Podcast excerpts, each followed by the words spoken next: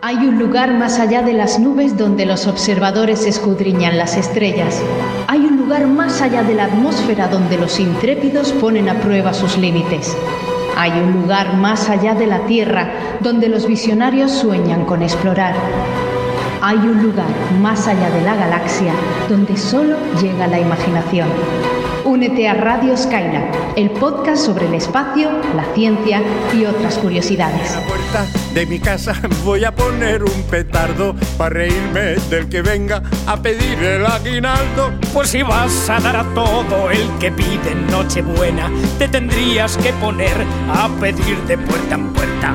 Arre borriquito, arre burro, arre, anda más deprisa que llegamos tarde. Arre borriquito, vamos a Belén, que mañana es fiesta y al otro también. En el cielo hay una estrella. Hola, hola, hola. Un saludo a todos los espacios trastornados. Bienvenidos al programa 102 de Radio Skylab.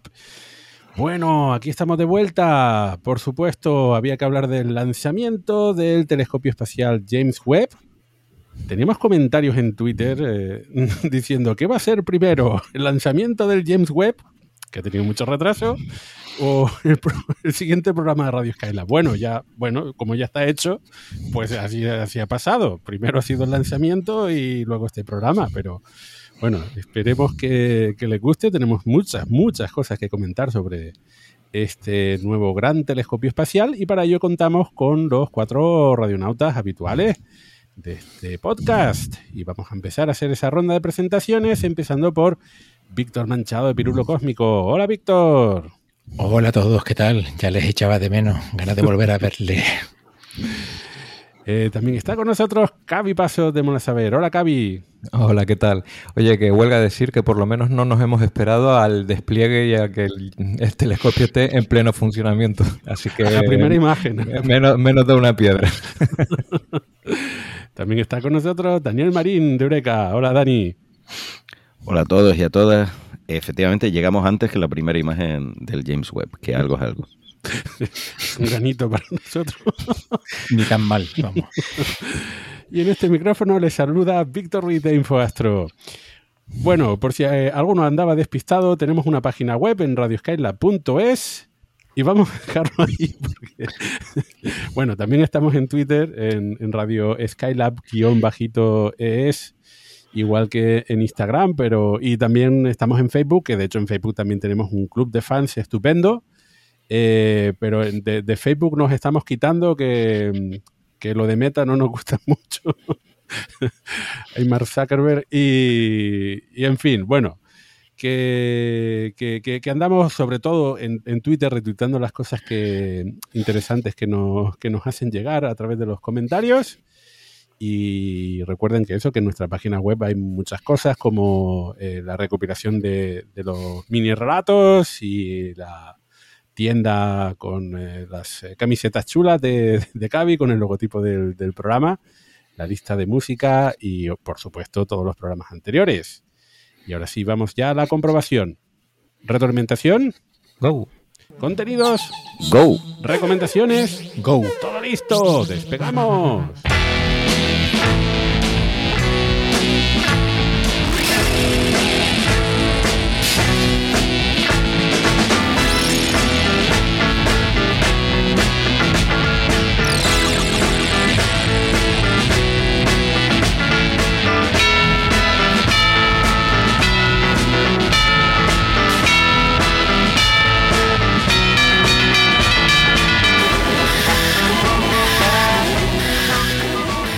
La primera sección del programa está dedicada a la retroalimentación, aquellas preguntas y comentarios que nos eh, hacen llegar a través de las redes sociales.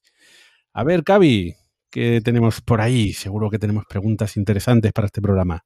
Como siempre, nuestros oyentes siempre están eh, colmados de curiosidad y nos la hacen llegar. Así que no me entretengo, que tenemos por delante probablemente un programa larguito. Así que voy con la primera pregunta que nos la hace Pedro Hornet que dice así. Eh, ¿Podéis dar un poco de luz a las siguientes cuestiones, por favor? Radio aproximado de lo que será la órbita en L2, me supongo yo que del James Webb, al no haber un objeto sobre el que orbitar. como se explica precisamente la órbita. ¿Hay pozo gravitatorio? ¿Hay otros satélites en L2? El radio aproximado de la órbita del James Webb en L2 de la órbita de Halo es de 770.000 por 400 y pico mil kilómetros. O sea que es un radio, eh, no es una órbita circular vista desde la Tierra, es una elipse más o menos vista desde la Tierra y es muy grande, o sea, es halo porque realmente cubre una superficie en, el cielo importante, alrededor del punto L2, o sea que está bastante lejos de lo que es el punto L2. Y eso ocurre porque, bueno, eh, en general, luego lo comentaremos un poquito a lo mejor, pero digamos que en el punto L2 y al igual que en el punto L1, donde se equilibran los campos gravitatorios de la Tierra y el Sol, pero no se puede poner justo en el punto geométrico ahí un vehículo, entonces se describe una órbita a su alrededor porque energéticamente es más estable y tiene que ser esta órbita de halo que es perpendicular a la línea que une la Tierra y el Sol. Por cierto, no confundir eh, los puntos de Lagrange del sistema Tierra-Sol con los puntos de Lagrange del sistema Tierra-Luna que tenemos también L1, L2, por ejemplo, en L2 ya está ahora eh, la sonda china Chuichiao, el retransmisor que sirve para enviar a la Tierra los datos de la sonda Chang'e 4, que está en la cara oculta, eh, pero son otro conjunto de puntos, no hay que confundirlos con los del sistema Tierra-Sol. Vale, mm, de hecho aquí tengo otra pregunta sobre el sistema Tierra-Sol que nos la hace Jericó Perdido y dice así, en el punto de Lagrange L3 eh, ¿Podría haber una sonda alienígena o un asteroide gordo y no enterarnos nunca porque sol el Sol hace de pantalla? Perdón, porque el Sol hace de pantalla? ¿O hay alguna manera de saber estas cosas? Enviando una sonda por allí. Bueno, pues, eh, hay que matizar, el L3 es el punto que está justo detrás del Sol, en con relación al sistema eh, Tierra-Sol. Por eso lo pregunta. Eh, Víctor, eh, Manchado, seguramente tú te acuerdas de, la historia, pero eh, no, me acuerdo si era con la Tierra o con, Mercurio. Se, han propuesto en la antigüedad la existencia de, planetas situados en, el E3, que efectivamente, como en la antigüedad, no, ya, conocían los puntos de Lagrange, pero no tenían hmm. sondas para explorar hmm. el sistema solar, pues como que era un misterio, ¿no? existía la posibilidad, pero no la demostración de que no existiera nada por ahí. Claro, a ver, desde la Tierra, evidentemente, el punto L3 está completamente fuera de nuestro alcance. O sea, es invisible porque tenemos el Sol en medio que, nos ciega, nos deslumbra y está tapando literalmente el punto L3. ¿Qué posibilidades habría? Bueno, pues las sondas que, por ejemplo, que, están, que van a, a Mercurio, la sonda Parker que está orbitando al Sol, las ondas heliocéntricas o las que van a, Venus, esas sí podrían mirar hacia el punto L3 porque ya están con una, perspectiva mucho mejor que nosotros. Y creo que no han visto nada. O las ondas estéreo que se lanzaron para estudiar el Sol y que vieron también el, el, otro hemisferio del Sol, no vieron nada. De todas formas, al igual que el resto de puntos de Lagrange, menos L4 y L5, el L3 tampoco es muy estable, es decir, algo muy grande ahí no podría estar durante mucho tiempo, eh, porque la gravedad del resto de planetas lo sacaría de ahí. E incluso yéndonos a la parte más fantástica, una sonda alienígena, muy pequeña quizá para verla así como así, tampoco duraría mucho tiempo. Bueno, entonces se habrá quemado en el sol y ya desapareció hace tiempo. Bueno, eh, me dejo de especulaciones y continúo con la siguiente pregunta. Eh, la siguiente nos la hace Diego O'Hate y está relacionada con eh, misiones espaciales hacia el sistema solar exterior, a la, heliopausa y más allá. Que si llevando cámaras para obtener imágenes de alta calidad es un desperdicio de dinero. Lo, pregunta por las, sobre todo por las misiones Voyager. Claro, yo me imagino que ahí posiblemente estoy adivinando, hace referencia a la famosa foto de familia del sistema solar que tomó la, la Voyager 2 ya cuando se estaba alejando. claro, que se ven los planetas como puntitos. No sé si se refiere a eso o a, dónde. O, si se refiere que, está, que quería apuntar a otro sitio. La verdad es que en ese punto, o sea, ya en los límites del sistema solar, tener una cámara de mayor o menor resolución no creo que suponga demasiada diferencia. Tanto si apuntas al sistema solar, a los planetas, no vas a verlo mucho mejor de lo que lo ha visto la Voyager. Y apuntando hacia afuera, pues necesitas un, telescopio. Entonces, ¿qué vas a mandar? ¿Un jet web a, a la heliopausa? pues no parece demasiado viable esperar pues los cuarenta y pico, cincuenta años, varias décadas a que llegue ahí antes de empezar a obtener resultados. Bueno, o, que lo vayas obteniendo durante el recorrido. Pero igual es un poco matar moscas a cañonazos cuando puedas obtener imágenes mejores desde puntos más cercanos a la Tierra. Y luego también hay que tener en cuenta la velocidad de transmisión de datos. Cuanto más lejos te vas, más latencia vas a tener, más difícil va a ser eh, gestionar la sonda o el telescopio o lo que quiera que sea que, envíes a los confines. Y evidentemente también la velocidad de transmisión también se va a ver perjudicada y vas a tener poco ancho de banda. Entonces, a lo mejor sacas una foto fantástica, pero tardas meses en enviarla. Pues puede que no sea demasiado práctico. Claro, yo no sé si lo que está preguntando tiene que ver con que en su momento la foto que tomó la, la Voyager 1 del sistema solar era de... Mm, eh, tuvo esa polémica de por qué gastar dinero en esto. O sea, eh, fue una foto que propuso, propusieron varios científicos, pero eh, hubo gente dentro del equipo de la Voyager que se opuso porque no le veían utilidad científica y era gastar dinero, porque hay que, hay que gastar un dinero en el asunto, ¿no? Evidentemente yo creo que todos los que estamos aquí y el 99% de nuestros oyentes estarán de acuerdo que valió la pena, eh, que ese dinero de esa, esa foto eh, familiar del sistema solar, aunque no aparecían todos los planetas, pero los que aparecían, aunque fuesen como puntos borrosos, pues una foto con unas connotaciones filosóficas enormes y bueno, inspiró a Carl Sagan a escribir aquel libro tan famoso, ¿no? Un punto azul pálido. Solo por eso ya vale la pena. Sí, se recuperó la inversión en cierta manera, sin duda. Eh, Daniel, pero sí que se han propuesto algunas eh, misiones de, sondas, eh, que, por ejemplo, para, la paralaje, cuanto más grande sea la órbita, pues mayor es la precisión. Y, recuerdo también algunos, para poder hacer imágenes de planetas extrasolares utilizando la gravedad del, del, Sol. Eh, sí, hay, hay, muchas propuestas así, pero mm. con la gravedad del Sol, bueno, es que las misiones al punto focal del Sol, que eso requiere, estamos hablando de sondas ah, muy lejanas y también, a ver, eh, si se refiere a lo que es el estudio de la heliopausa, que puede estar relacionado con lo demás, evidentemente es un, un tema muy interesante. Y si lo que estamos hablando es si una sonda de ese tipo vale la pena meterle una cámara para ver el sistema solar interior, pues como decía Víctor antes, eh, hombre, a priori no. Pero también es verdad que la tecnología ha avanzado lo suficiente como para pues, poner una pequeña cámara, un pequeño telescopio, porque esa distancia, si no tienes un telescopio no haces nada, pues puede ser más o menos rentable. De todas formas, como hoy en día no hay ninguna sonda en proyecto real para enviar nada a la heliopausa o me acuerdo aquella misión de los años 80 también, esa propuesta de enviar una sonda a mil unidades astronómicas que se llama la sonda Tau. Y bueno, eh, ahora mismo no tenemos un equivalente Tau en Occidente, pero en China sí, en China sí que hay dos propuestas. Hay una propuesta para mandar una sonda al estudio de la helopausa, al medio interestelar. Eh, pues habrá que preguntarles a los chinos si en ese proyecto, que van por lo que se ve en serio, le quieren poner una cámara o no. no sé si lo han decidido todavía.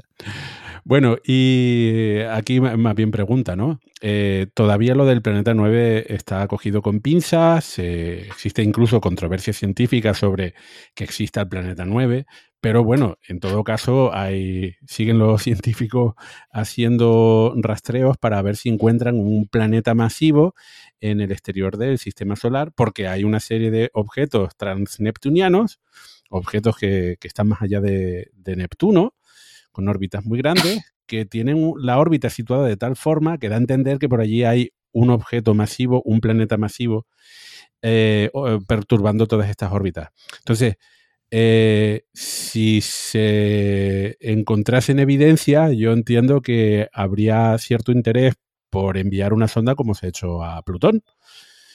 sería una buena excusa, ¿no? Para enviar una otra, otra misión al exterior del sistema solar. Al verdadero exterior. Al verdadero exterior, sí. no, no a Urano y Neptuno, ¿no?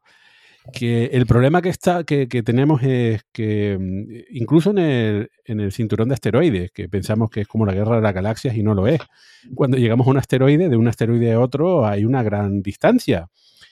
Y, bueno, aunque se puede ir de un lugar a otro, pues en realidad la distancia es muy, muy grande. Pues lo del cinturón de asteroides lo podemos multiplicar por un montonazo más en el cinturón de Kuiper las distancias entre los objetos son enormes, astronómicas.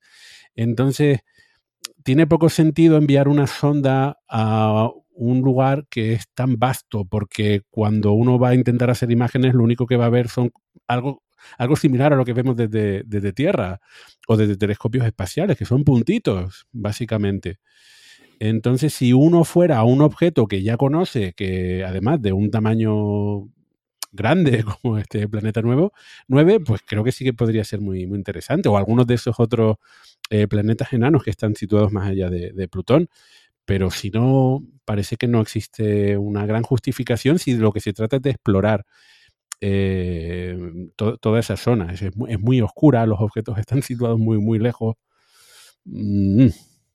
Muy bien, pues seguimos. Tengo otra pregunta aquí de alguien o alguienes llamado Cactus y Serpientes, eh, que como siempre en este programa acabamos repasando eh, temas mm, recurrentes o básicos que nunca está de más para, para aclarar conceptos. Entonces, sus dudas están relacionadas con agujeros negros y dice así. No me queda claro si un agujero negro hay que imaginarlo sobre un plano donde los objetos caen como en una cascada. Si es así, ¿qué es lo que verían en el lado contrario a la boca, entre comillas, del agujero? Por otra parte, ¿podríais explicar de forma que se entendiera fácilmente qué es eso de la conservación del momento angular? ¿O por qué todo gira alrededor de sí mismo, alrededor de otros objetos, alrededor de las galaxias? ¡Qué locura! Pues eso, conceptos a repasar, ¿qué os parece? Yo le recomendaría que vea Interstellar, que explica muy bien, y de hecho tiene ahí una escena didáctica de exposición donde dos personajes que se supone que saben bastante de, física y del espacio, aún así explican eso, claro, se lo están explicando al espectador, y ahí te explican un mal día. Cómo, puede ser que se dio un golpe. Eh, explican cómo es realmente la boca de un agujero negro en tres dimensiones. Es una esfera.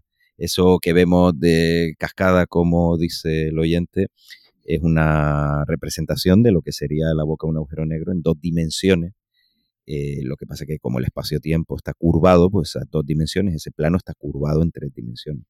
La boca de un agujero negro eh, es una esfera y el horizonte de suceso es una esfera. En Interstellar hablan de agujeros de gusano, ¿vale? Pero es lo mismo en lo que es la deformación del, espacio-tiempo. La diferencia es que en un agujero de gusano se supone que puedes entrar y salir, en el agujero negro pues ya sabemos que tú entras en la, el horizonte de sucesos es una esfera, entras y ya no puedes salir.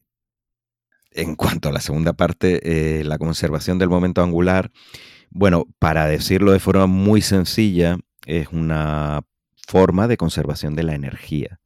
Es una de las formas en las que se manifiesta la energía de un sistema Podemos tener energía cinética, podemos tener momento lineal, o sea, si se mueve hacia adelante, hacia atrás, una velocidad determinada. Y otra forma de almacenar energía es ese momento angular, cuando tenemos que gira eh, alrededor del centro de gravedad. Em, bien, ¿y qué es la conservación del momento angular? Bueno, siempre se pone el clásico ejemplo de un patinador o bueno, el del patinador va bien, ¿no? Que cuando empieza a girar y cierra los brazos va más rápido y cuando los extiende va más lento. También se puede hacer en museos de ciencia donde tiene eh, hay unas instalaciones para que puedas hacer eso. Y bueno, eso es lo que girando también puedes hacerlo. Efectivamente. Entonces, ¿qué tiene que ver eso con el sistema solar? Porque el sistema solar tenemos cosas girando alrededor de, de, una, que es el Sol, que es el pozo gravitatorio que domina todo el resto del sistema solar y entonces hay que tener en cuenta para la formación del sistema solar la conservación del momento angular con respecto a la nube eh, interestelar que se formó el Sol. Entonces todo ese material del cual luego se formó el Sol, pues tiene, tenía una energía a la hora de ir cayendo hacia el centro de lo que era la nube, que luego sería el Sol. Una de las formas en las que se manifiesta esa conservación de la energía, porque la energía que tiene no se puede eh, disipar, no desaparece, ya sabemos la ley de la conservación de la energía, es que todo ese material tiene que girar alrededor del Sol en un plano. Eso es la forma pues la que se traduce la, conservación del momento angular. Y no sé si con eso contestamos a su pregunta o, estaba pidiendo algo más, no lo sé. Yo creo que la podemos dar por respondida. Y además ahora tengo otra pregunta relacionada con giro, con, con mucho giro además. Y esta nos la hace Rubén Tiekan y nada, nos pide que opinemos sobre el sistema de lanzamiento Spin, Launch. Que, habrá que explicarlo un poco para quien no haya estado atento a las noticias. Es un sistema, bueno, novedoso no sé, pero es un sistema eh, poco usual, ¿vale? Para poner eh, objetos en órbita. En lugar de ser un tradicional cohete, se trata de eh, se trata de una centrifugadora en el que en determinado momento la centrifugadora eh, eh, suelta el objeto. Claro, tiene que ser muy, muy preciso. Y hay como una chimenea por la que el objeto sale despedido.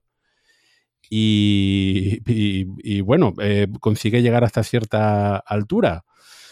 y el objetivo es que los objetos puedan llegar hasta la órbita.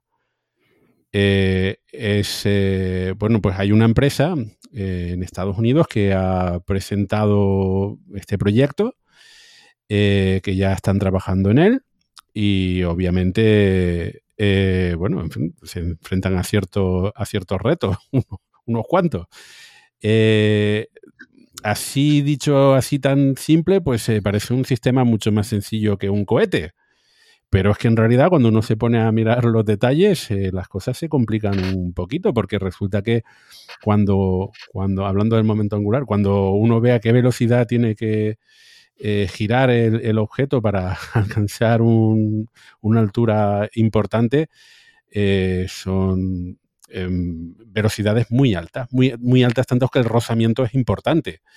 Y por lo tanto, ellos lo que pretenden es hacer el vacío pero claro, el, vacío además en un volumen muy grande. Es que estaríamos hablando de una de las mayores cámaras de, vacío en, la Tierra.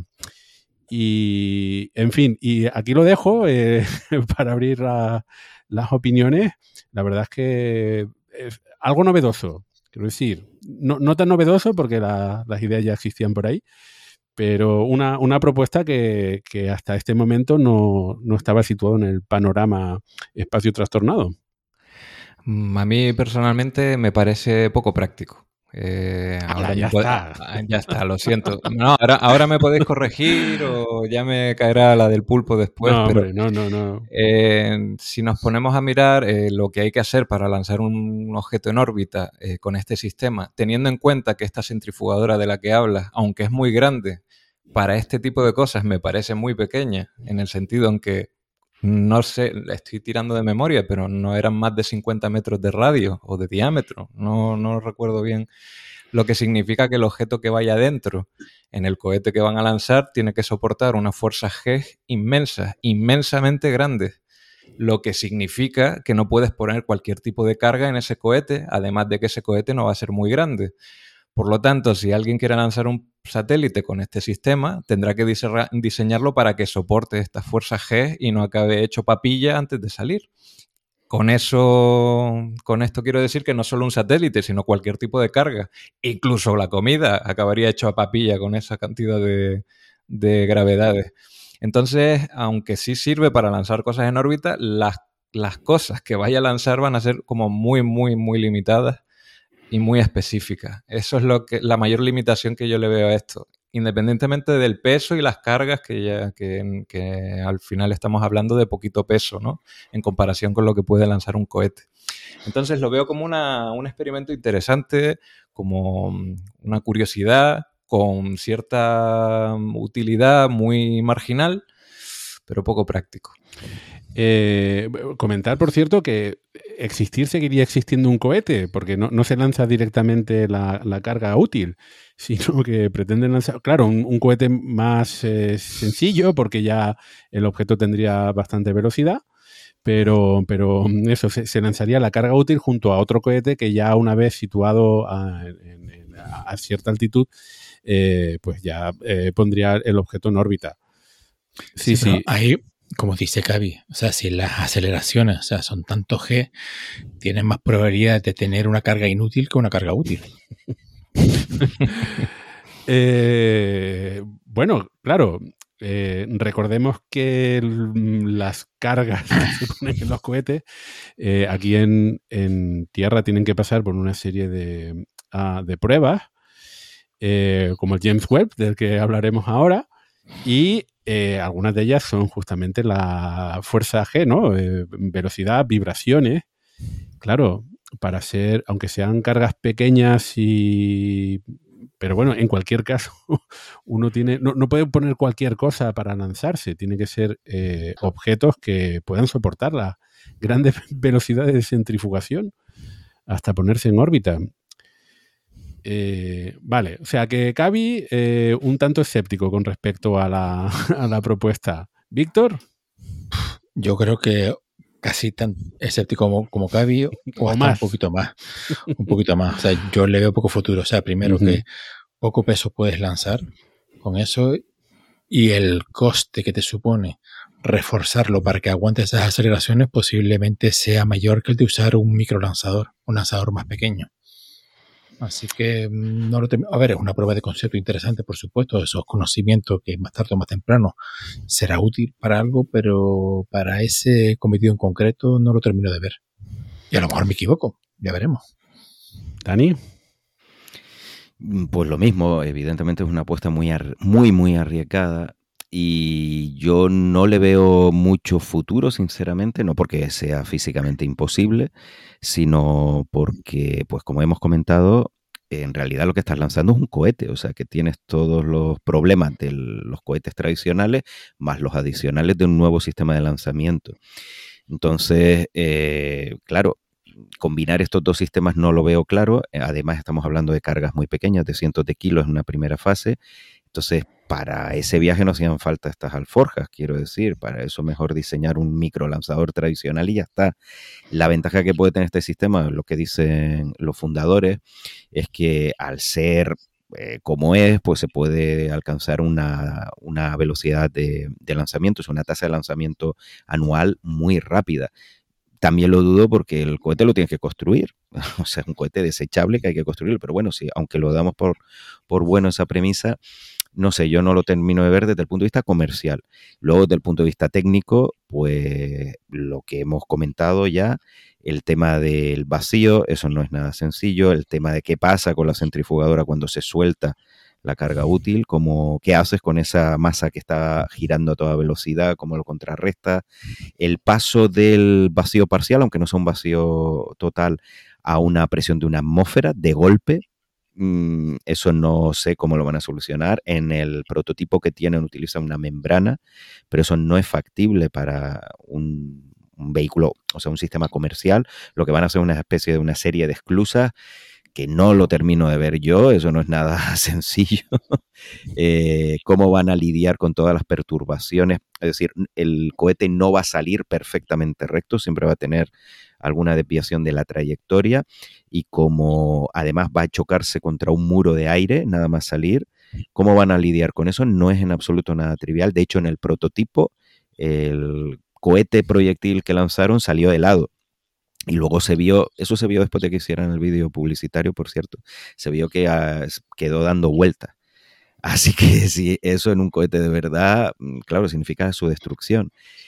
Insisto, no es físicamente imposible, se puede solucionar todo eso con suficiente dinero, gente, pero lo veo muy difícil que eso sea rentable. Y una cosa más con respecto a lo que dijo Víctor Manchado, el tema de las aceleraciones, a ver, las cargas útiles se diseñan eh, en astronáutica para soportar normalmente una única o sea, un eje de aceleración, que normalmente de arriba abajo del eje principal del cohete.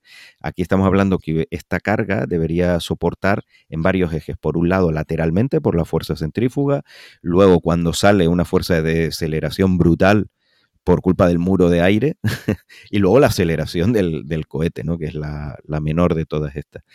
Eh, así que no sé qué carga podría sobrevivir a, a, tanto vaivén, ¿no? Y habría que rediseñarla, no se podría lanzar satélites normales, CubeSats normales, en fin. Eh, físicamente no es imposible, pero yo le veo muchísimos, muchísimos obstáculos para que esto sea rentable.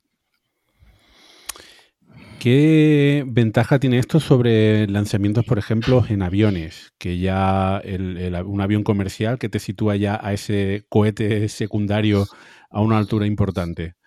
La, que, te ahorras, el billete de avión, que es tan carísimo. que te ahorras el avión. Acá es una centrífuga gigante, una cámara de vacío monstruosa. no, el, sistema de avión es más sencillo. Em, lo que pasa es que fíjate, es más sencillo, pero a día de hoy solo tenemos el Pegaso, que es un cohete que ya está casi retirado, y el nuevo de Virgin Orbit, o sea que mm, tampoco es sencillo. Es decir, a pesar de que es un sistema, pero es un buen ejemplo el que pones, porque es un sistema mucho más sencillo de solo un avión y ya está, que aunque sea complejo, ¿vale? Eh, no estamos hablando de ciencia ficción, es lanzar un cohete de un avión y, no se ha podido rentabilizar. El Pegasus es un cohete muy caro y ahora vamos a ver si Virgin lo, lo, consigue con su cohete, si consigue que sea rentable. Por ahora les va bien, pero vamos a ver. Pues si algo que es más o menos sencillo no ha sido un éxito económico, este sistema que parece eh, sacado de una novela de ciencia ficción, ya te digo, lo veo difícil. Y además que es eso, es para poner una cantidad de carga en órbita muy pequeña, que tampoco, aunque fuese un éxito, eh, no va a revolucionar el mundo, ¿no? ¿no? No va a haber un antes y después de la introducción de este sistema. Eh, que en todo esto hay que tener en cuenta que mm, ya, ya, existen cohetes eh, de un tamaño importante que admiten cargas útiles pequeñas porque les sobra espacio y ya está. y ya tienen el presupuesto necesario ahí como para lanzar una carga útil que ya eh, con, eso ya tienen pagado el, cohete, ¿no? Eh, entonces, eso, hay, muchas misiones en las que se envían al espacio pequeños cohetes en. Perdón, eh, pequeñas, pequeñas cargas útiles en lanzamiento de, varios satélites al mismo tiempo, ¿no? Entonces, estos sistemas por el otro lado, están planteando lo contrario, ¿no? En lugar de tener un lanzador con un montón de, bueno, no un montón de satélites, pero unos cuantos satélites en un cohete grande, pues plantean muchos cohetes pequeños para pequeñas cargas. Claro, aquí la cuestión es lo, de siempre, está justificado eh, cuánta demanda tienes. Si tienes mucha demanda, puedes abaratar los precios, pero si no puedes abaratar los precios, te enfrentas a la competencia de estos grandes lanzadores. No, y al final, si yo entiendo que si estás buscando una alternativa al cohete, en última instancia será para ofrecer algo más barato, o al menos en un, en un segmento de lanzamientos, que un cohete. Si no, ¿para qué? ¿No? Es como, ¿para qué lo haces? Para bueno, salvo que me digas, no, para experimentar. Bueno, entonces vale, haz lo que quieras con, con tu dinero. Pero si el objetivo es comercial, como hemos dicho aquí, es que de base, si, a mí me preguntaran, ¿cómo rediseñarías esto para arreglarlo? Digo, pues para empezar que no tengo ni idea. Pero a mí es que no sé, no sé, es, muy complicado. En el, otro lado del espectro lo hemos hablado con Starship, ¿no? Que es eh, un lanzador, pero eh, enorme, Claro, y entonces, no, no, es que los países se van a pegar por lanzar esta. Bueno, pero a ver, que dentro de la Starship hay que poner carga, carga útil. Entonces, pues hay que hacer satélites grandes. ¿Cuántas empresas hay en el mundo que puedan fabricar satélites, o, países, eh, agencias de, países mm, que puedan realizar cargas así? Porque es lo caro. El, lanzador puede ser muy barato, pero hay que poner cosas ahí y esas cosas son de valor y, y cuesta hacerlas. Entonces, ¿Va a haber una gran demanda de Starship? Pues no lo sabemos. Lo mismo se encuentra con el mismo problema. Con... A, mí solo se me ocurre meter ahí, en vez de los 60 Starling de, rigor, Pues los 30.000 enteros. Los 30.000 de golpe. Bueno, 30.000 no, pero una purría de golpe. En, en, la Starship tampoco creas que se pueden lanzar muchos Starlink de golpe, ¿eh? porque con los de nueva generación no va a haber tanta diferencia. Pero donde sí que puede haber demanda para un sistema tipo Spin Launch, me refiero de que hay muchas cargas que están esperando ser lanzadas y muchas empresas que están naciendo en China. Así que yo les recomendaría a los, eh, a los CEOs de esta empresa, que es americana, que se vayan a China, porque allí eh, ahora mismo tienen un cuello de botella. Están, hay muchas empresas que están cabreadas porque no consiguen lanzadores. Y, eso que China ha batido en 2021 el récord de lanzamientos, pero son sobre todo lanzamientos estatales, de empresas estatales. Muchísimas empresas privadas que quieren lanzar todo tipo de satélites comerciales, empresas más o menos, más o menos privadas, me refiero con algunas con participación estatal, otras totalmente privadas, y que no tienen lanzadores y obviamente en Occidente no, no pueden acceder. Así que, que se vayan para allá. ¿No pueden o no les dejan? No les dejan. ¿Por No les dejan. Eh, por un lado, por un tema económico. de SpaceX. Por un tema económico y luego por un tema geopolítico. O sea, ahora mismo estamos en una guerra fría y. Pero me, refiero, es, ¿es China quien no deja a sus empresas contratar a lanzadores internacionales o es Estados Unidos, por ejemplo, mm. quien no deja que satélites chinos privados. Depende del caso. Depende del caso. Digamos que si ahora tú eres Huawei y quieres lanzar un satélite, en principio nada te impide comprar un Falcon 9, pero yo te aseguro que el gobierno de Estados Unidos no le va a dejar. Y eso lo sabemos todos. Y quien dice Huawei hoy, mañana puede ser cualquier otro. Entonces hay un poco de todo. Pero vamos, que es una recomendación, que se vayan allí y, y que están además financiando proyectos muy locos. Así que seguro que tienen pasta y tienen el, el mercado. Eh, ya digo, eh, es un proyecto que yo no lo veo eh, rentable, pero lo que decía Cavi, si es como prueba de concepto, como investigación a tope, lo que pasa es que es una empresa privada. Así que esto choca un poco con, todo esto. Por supuesto, los militares estadounidenses están ahí detrás apoyando más o menos el proyecto porque, como suele ocurrir estas cosas, eso sí lo hacen muy bien en Estados Unidos. Y a ver si aquí aprendemos, digo en España, pues que eh, sueltan dinero y dice, bueno, a lo mejor esto va para adelante. Y aunque no tenga éxito, es una tecnología nueva que sabemos que no va a tener éxito por esto, esto y esto. Y vamos a dominar este campo, ¿no? Y si tiene éxito, pues vamos a ser los líderes. Así que, bueno, me parece fantástico que, lo intenten y que nos eh, como se suele decir en estos casos, y esto es una cosa que dicen muchos los americanos, pues que demuestren que, estemos, que estamos equivocados y que lo logre.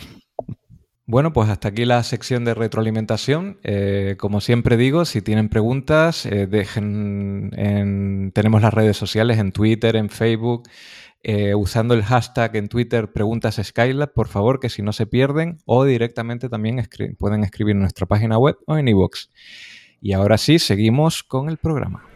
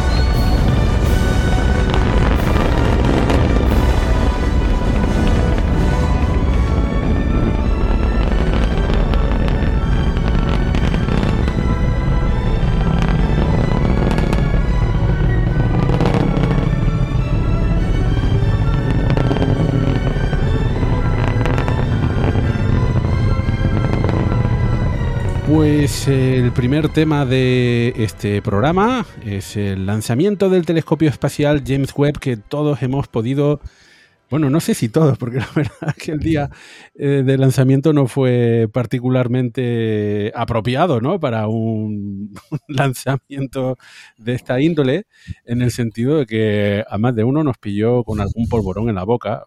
Eh, fue el 25 de diciembre de 2021.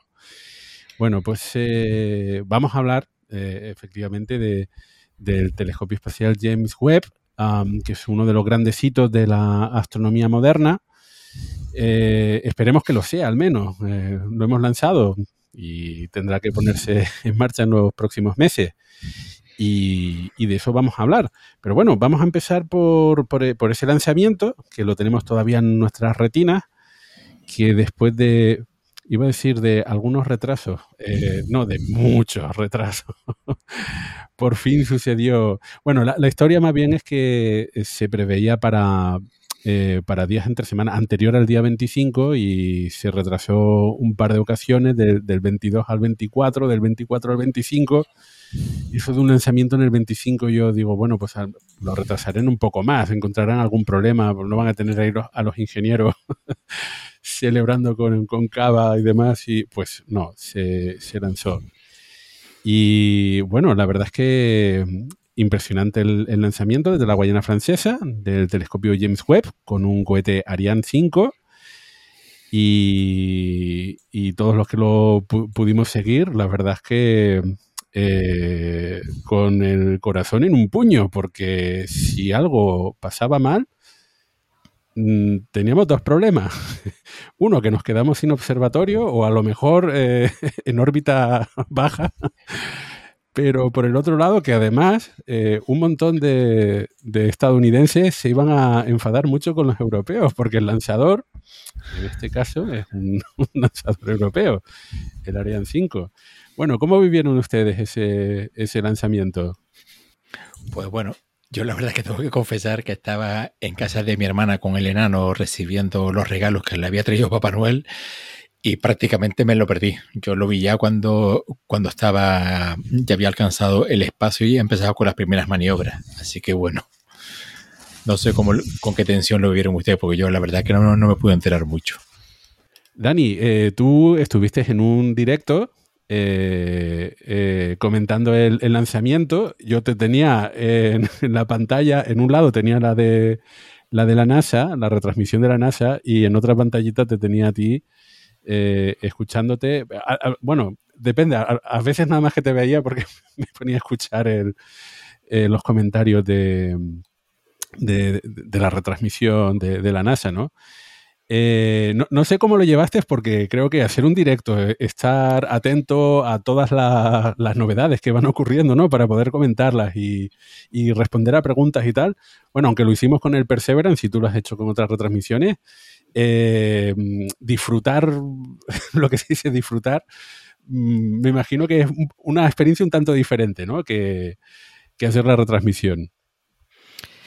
Eh, sí, claro. Bueno, lo hice, el directo era con Ismael del canal SpaceX Storm en YouTube. Y bueno, Ismael era el que llevaba la batuta, ¿no? Porque es su canal. Y eso me permitía a mí, pues, estar un poco más atento al, a lo que es el lanzamiento en sí. Pues lo viví con muchos nervios, evidentemente.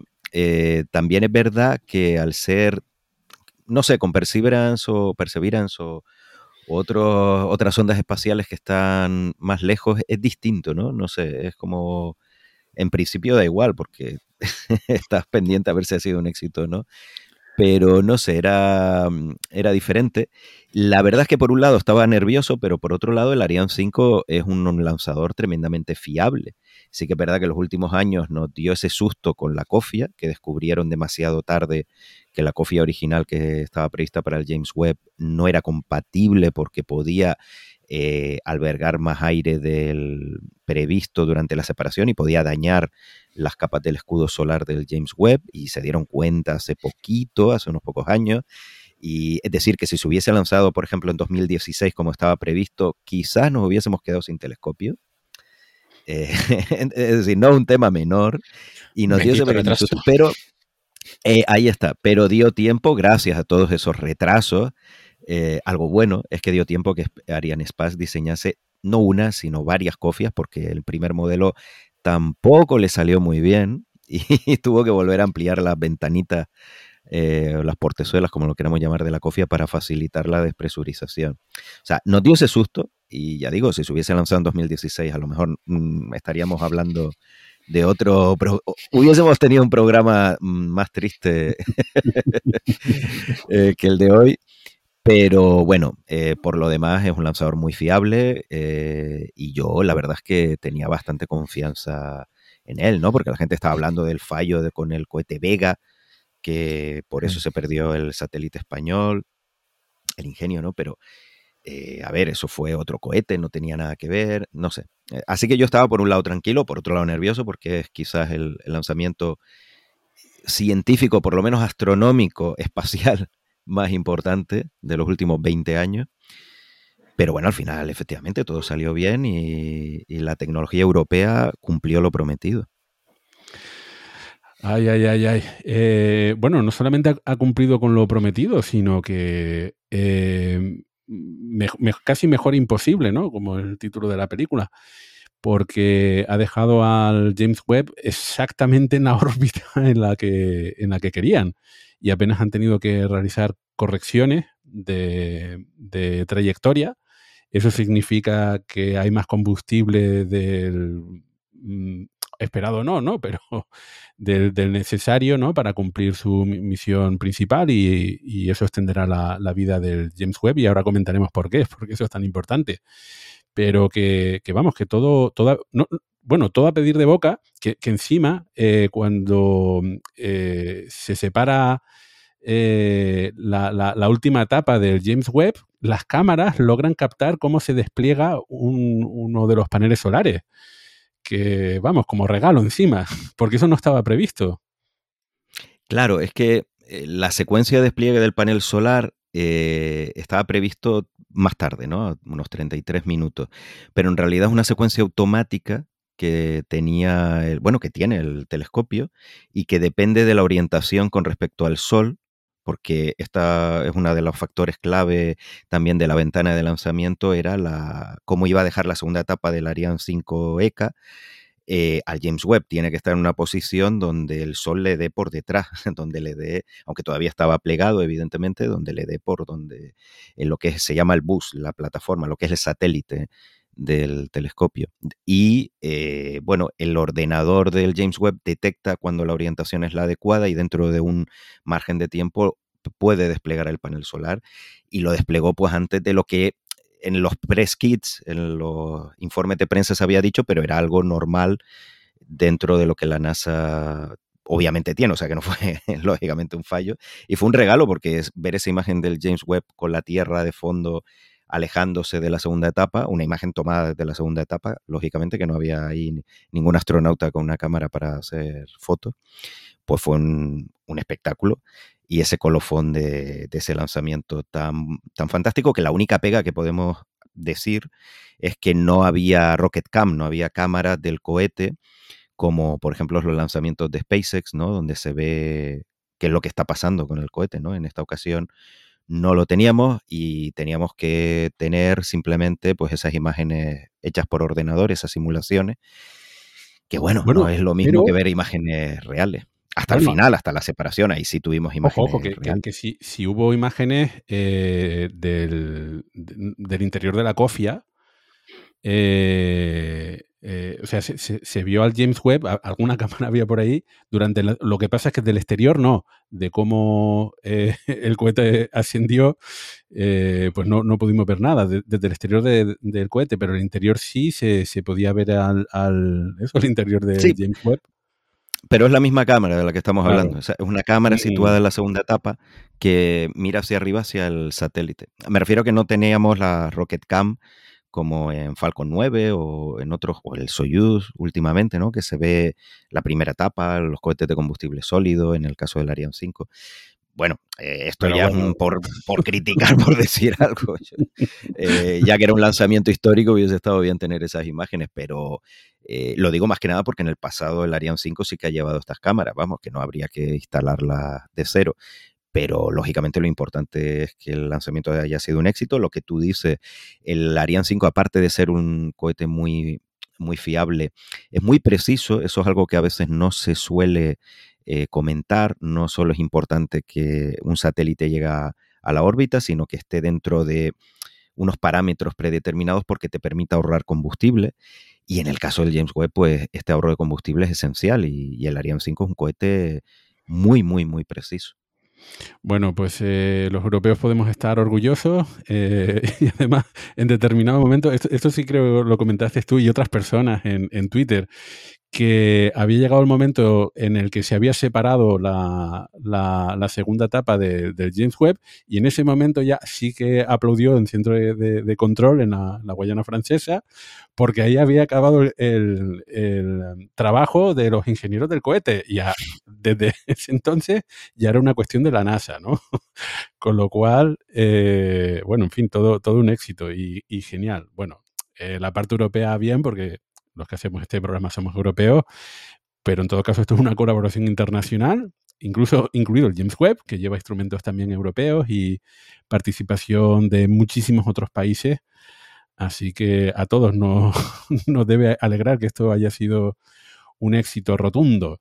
Bueno, no, lo que comentas es importante porque mucha gente criticó a los, a los, del Centro de Control de Júpiter en la Guayana Francesa porque estaban aplaudiendo cuando ahora empezaba ¿no? el mes de terror del James Webb, que todavía se tiene que desplegar. Y, y, claro, hay que entender que efectivamente esta gente está contenta porque su parte del trabajo, su parte del trato, que era lanzar el bicho, lanzar el observatorio, la han cumplido. Entonces, por supuesto que estaban contentos.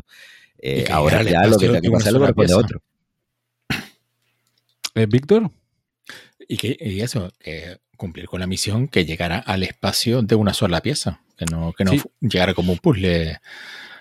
De, hecho, a mí me llamó la atención porque desde Estados, en, foros estadounidenses, eh, sí, que, sí que se, llegó a se ha llegado a preguntar estos días, ¿por qué no se lanzó esto en un cohete estadounidense? Eh, en, un, Falcon, por ejemplo, Oye, ya tenemos nuestros cohetes aquí, somos los... Bueno, pues eh, claro, eh, pues que le salía gratis. gran parte de la contribución europea, eh, poner el, lanzador. Y... y luego también, aparte, creo que las dimensiones de la cofia del Ariane 5 pues eran lo suficientemente grandes como para poder meter el James Webb dentro, porque... Ahora nos vamos a meter con eso. Estás comentando algo que es crítico para entender el James Webb y para entender también muchas, muchas misiones. Eh, el cohete eh, o sea, cuando uno se pone a, y ahora vamos a hablar sobre, sobre el propio telescopio, em, el James Webb no es solamente el James Webb. Alguien no se pone a dibujar eh, telescopios, a, diseñar un telescopio pensando en lo que quisiera que tuviese el telescopio. No, tienes que tener en cuenta la gran limitación o grandes limitaciones son presupuestarias, evidentemente, pero también de dimensiones y de peso eso te lo da el telescopio, dependiendo, dependiendo del telescopio con, el que lo vayas a lanzar. Eh, vas a poder tener un telescopio de dimensiones más grandes o más pequeñas, de mayor masa o de menor masa. Y en este caso, eh, decidir que esto se lanza con el Ariane 5, pues eh, ya, ya te dice un montón de, te impone una serie de restricciones o, no, dependiendo de si, lo, si, lo, lanzas con un, quiero decir que si lo lanzas con un, un, cohete más pequeño, más limitado, pues las dimensiones o el peso va a tener que ser mucho más limitado. Y, y claro, tienes que decidir entonces qué instrumentos poner, cuáles no, cuál es el diámetro del telescopio, etcétera, etcétera. Eh, en, tierra esa limitación no existe. En tierra cuando hacemos un telescopio, cuando se diseña un telescopio, el problema es principalmente de recursos. ¿Cuántos recursos tengo yo para ponerlo en el desierto de Atacama? Pero si quiero construir un telescopio de, de 40 metros de diámetro, la cuestión es a quién convenzo para que me lo financie.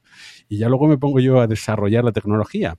En este caso, el cohete diseña en parte, eh, restringe el diseño del, del instrumento, de los instrumentos científicos, de la sonda, del telescopio espacial. El cohete y el tiempo en el que se pone en marcha el proyecto, porque claro, ahora ya hay cofias más grandes, por lo menos sobre eh, la mesa de diseño, ¿no? Tenemos ahí la, la cofia del New Glenn, ese cohete Blue Origin que todavía no ha despegado de 7 metros de diámetro. Tenemos las cofias del SLS que se podrían diseñar de más de 8 metros. Pero claro, son lanzadores que todavía no, han despegado por primera vez y que obviamente no estaban cuando comenzó el proyecto del James Webb. Daniel, eso mm, mm, estamos hablando del James Webb, pero en fin, te voy a hacer una pregunta que, que, a lo mejor es obvia, pero a mí me resulta interesante ver cómo hay algunos telescopios que parecen más finitos y otros que son más gordos en relación al, al, a la altura, ¿no? Em, a mí me parece obvio, ¿no? Pero, en fin, ¿qué, ¿cuál es la a, la hora de diseñar un cohete, no diseñar un instrumento, a la hora de diseñar un cohete, eh, ¿por qué es importante el diámetro del, cohete? ¿Te refieres del cohete de la cofia? O de, del, cohete, el diámetro. claro, que, que, bueno, básicamente eso ya depende de las dimensiones que tenga, o sea, la masa que tenga el lanzador, qué características quieres que tenga. En muchos casos estás limitado por las herramientas que tienes para darle el tooling, ¿no? Se llama el diámetro del, lanzador. No es nada sencillo hacer una etapa de, por ejemplo, 5 metros de diámetro, 8 metros o 10 metros como la del SLS. Eso es muy, muy complicado. Entonces, a veces es más barato hacer un cohete más alto, pero más fino, por ejemplo, el Falcon 9. El Falcon 9 empezó con esa restricción y luego lanzadores más, eh, más pesados o similares al Falcon 9, por ejemplo, el Ariane 5, pues tiene una etapa central más ancha, o sea que depende mucho de las herramientas que tengas, luego depende del combustible, el hidrógeno que utiliza el Ariane 5, utiliza el SLS, es muy voluminoso, y eso requiere que sea mejor, pues lógicamente tener unas etapas más anchas, mientras que el Falcon 9 emplea queroseno, que es más denso. Eh, como oxidante los dos emplean oxígeno, oxígeno líquido, ¿no? En definitiva, depende de muchos parámetros y de las limitaciones que tengas a la hora de fabricar esa etapa y de una relación coste-beneficio, ¿no? También. Mm, entiendo que, sí.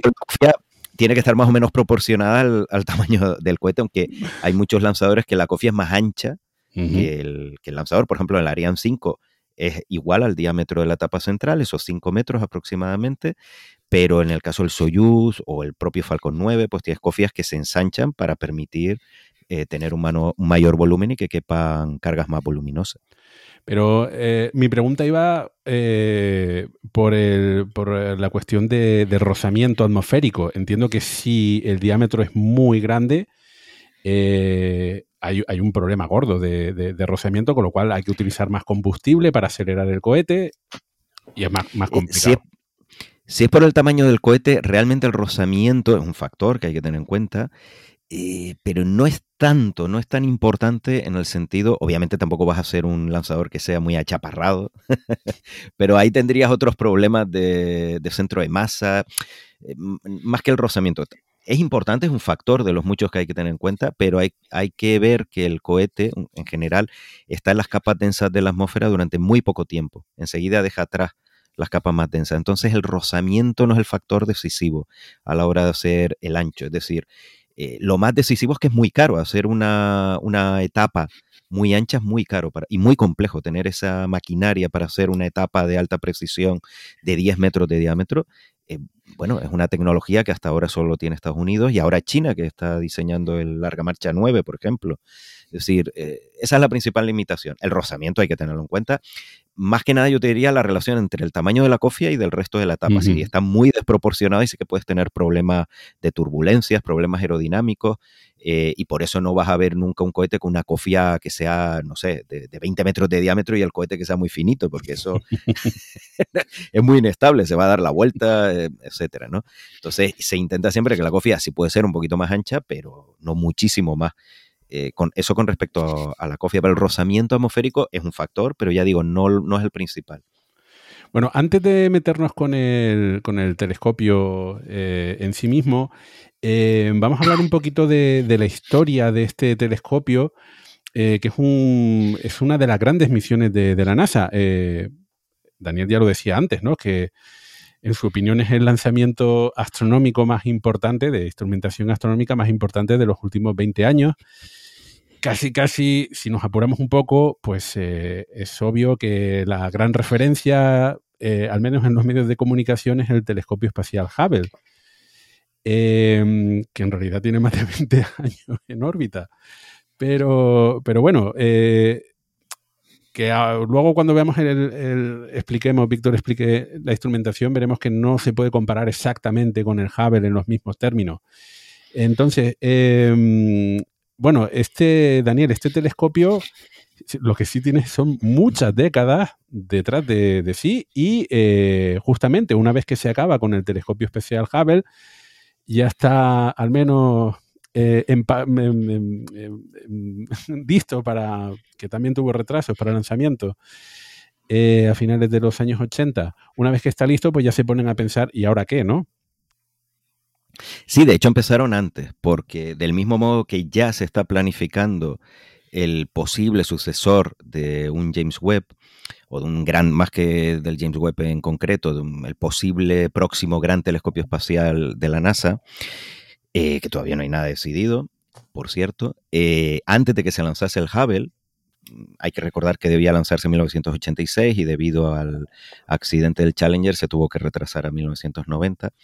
Eh, pues ya en los 80 se estaba planificando cuál iba a ser el próximo gran telescopio espacial eh, generalista. Y esto es algo que se ha repetido mucho estos días, pero es importante eh, subrayarlo, que tanto el James Webb como el Hubble, aunque son telescopios diferentes, porque el Hubble sobre todo observa en el visible, también ultravioleta, infrarrojo, pero sobre todo en el visible.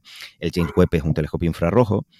Em, a, pesar de estas diferencias, los dos son telescopios generalistas en el sentido que van a observar todo tipo de fenómenos astronómicos y todo tipo de objetos astronómicos. No se van a centrar, pues, por ejemplo, en la energía oscura, eh, que ahora hay dos proyectos, eh, sin ir más lejos, el telescopio europeo espacial Euclid, que se lanzará esta década, que va a observar, es un telescopio espacial, pero su objetivo es sobre todo el estudio de la energía y la materia oscuras.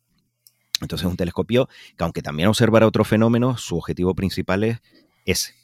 Y no es un telescopio diseñado para eh, estudiar objetos del cinturón de Kuiper, para observar planetas del sistema solar o cuásares. Que también puede ah, arrojar luz, nunca mejor dicho, sobre algunos de esos fenómenos. Pues vale, mejor, pero no está diseñado para eso. Vale, dicho esto, eh, pues los 80, claro, dijeron, ¿qué es lo que vamos a hacer? ¿Cuál sería el, siguiente objetivo? Pues la principal prioridad en los años 80 era llegar más lejos en el espacio y eso significa llegar eh, a una fecha más temprana del universo, o sea, poder ver literalmente las primeras estrellas y las primeras galaxias. Eso es algo que eh, podemos entender que tenía fascinados a los científicos de los años 80, igual que los tiene ahora.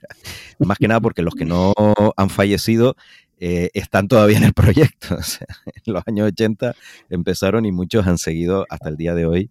Eh, algunos han jubilado, otros, pues ya digo, ha habido tiempo para... Esto es un proyecto multigeneracional como las catedrales. Y, esa era la prioridad, o sea, ver primeras estrellas y primeras galaxias. Y ahí nos tenemos que ir al infrarrojo. ¿Por qué?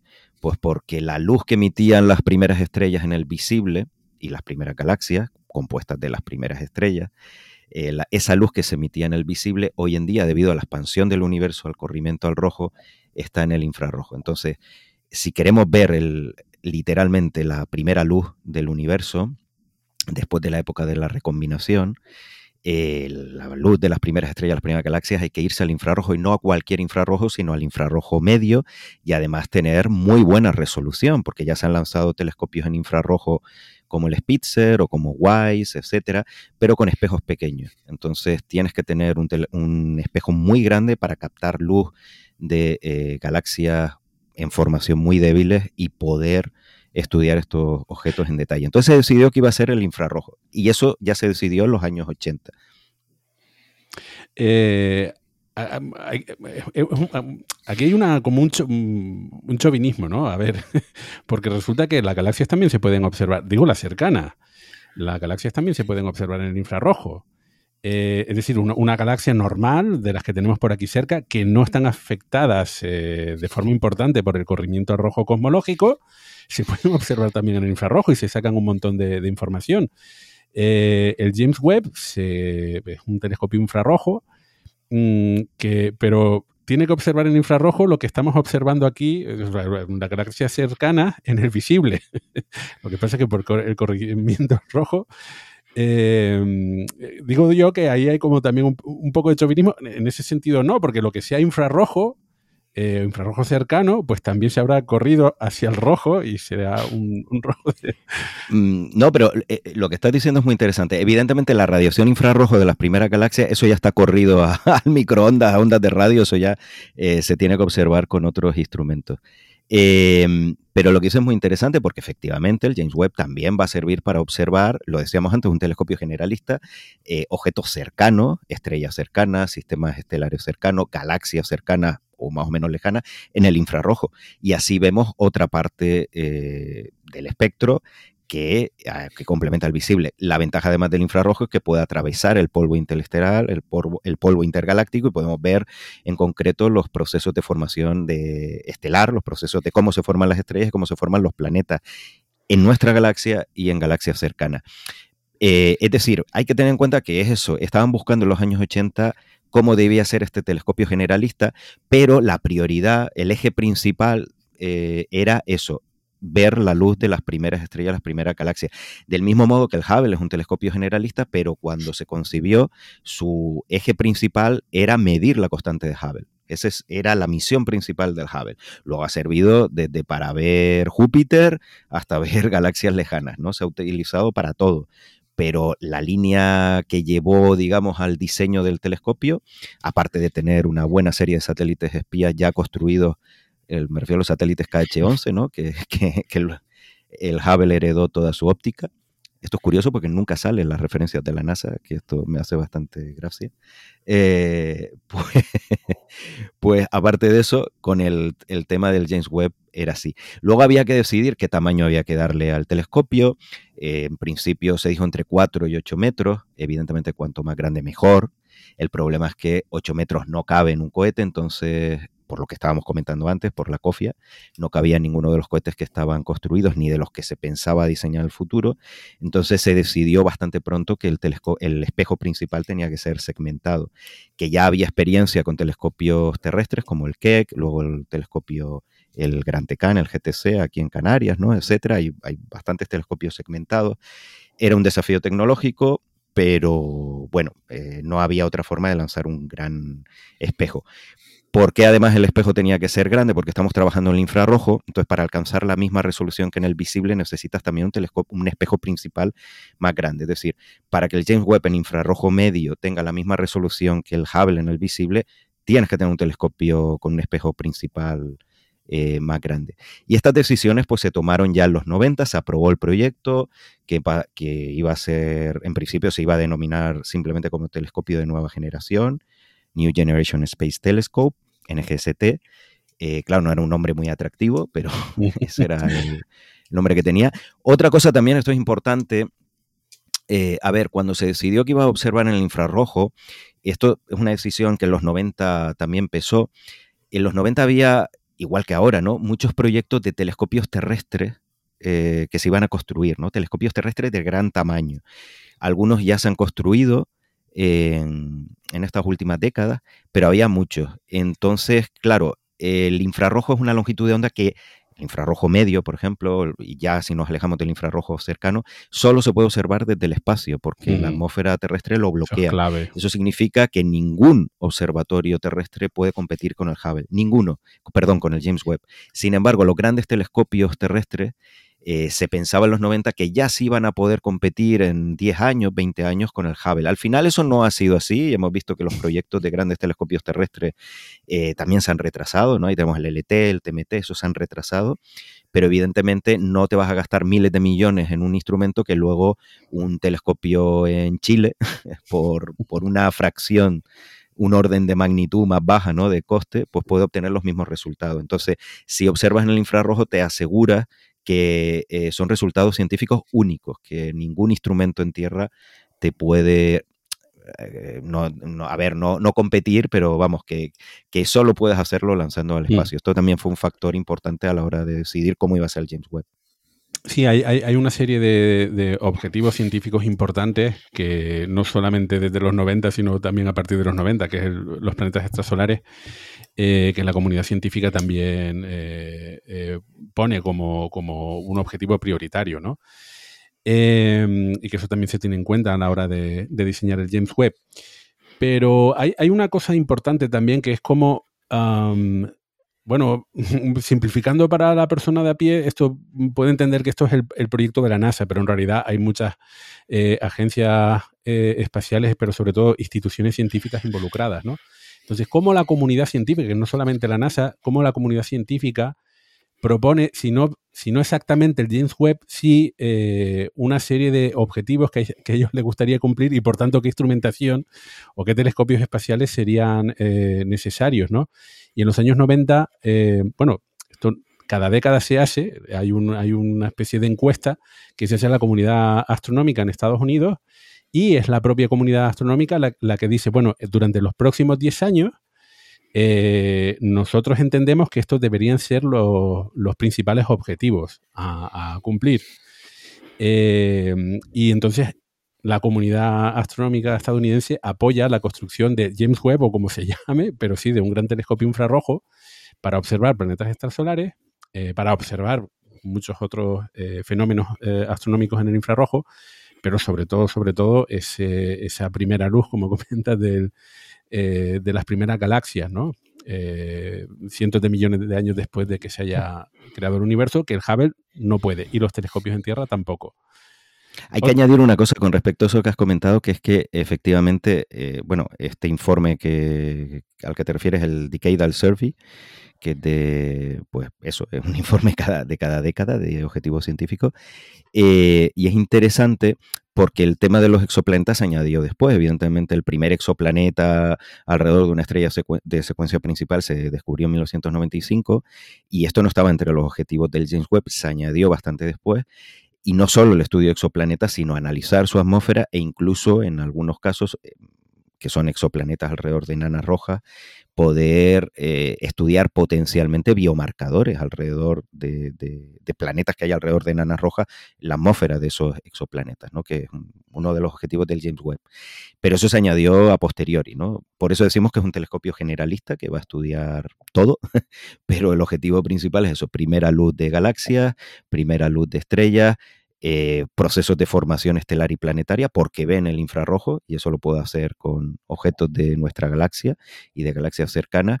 Y por supuesto, pues lo que comentas, ¿no? Los exoplanetas y el estudio de la habitabilidad de algunos planetas, ya digo, sobre todo alrededor de enanas rojas, que eso se añadió después y digamos que esas cuatro guías son los cuatro objetivos científicos más importantes del James Webb, pero insisto mucho en esto, no, no, no se nos olvide que también estudiará, observará Júpiter, observará objetos del cinturón de Kuiper, observará todo, todo menos eh, el Sol, Mercurio y Venus, que no puede, y la Tierra, pero todo lo demás lo puede observar. Ah, bueno, entonces, eh, estamos a finales de los años 90, a principios de los 2000. ¿Cómo es posible que, porque ahora estamos en 2022, cómo es posible que un telescopio aprobado hace más de 20 años eh, y que en planificación desde los años 90, con lo cual estamos yéndonos a 25, 30 años, ¿cómo es posible que haya tardado tanto? ¿Qué es lo que ha ocurrido durante todo este tiempo? Eh, a ver, hay que decir que al principio estaba previsto que se lanzase entre 2007 y 2010, digo al principio, a finales de los 90, principios de este siglo, pero era una fecha un poco, pues, bueno, porque había que poner alguna. O sea, nadie se creía tampoco que lo fueran a lanzar en 2010.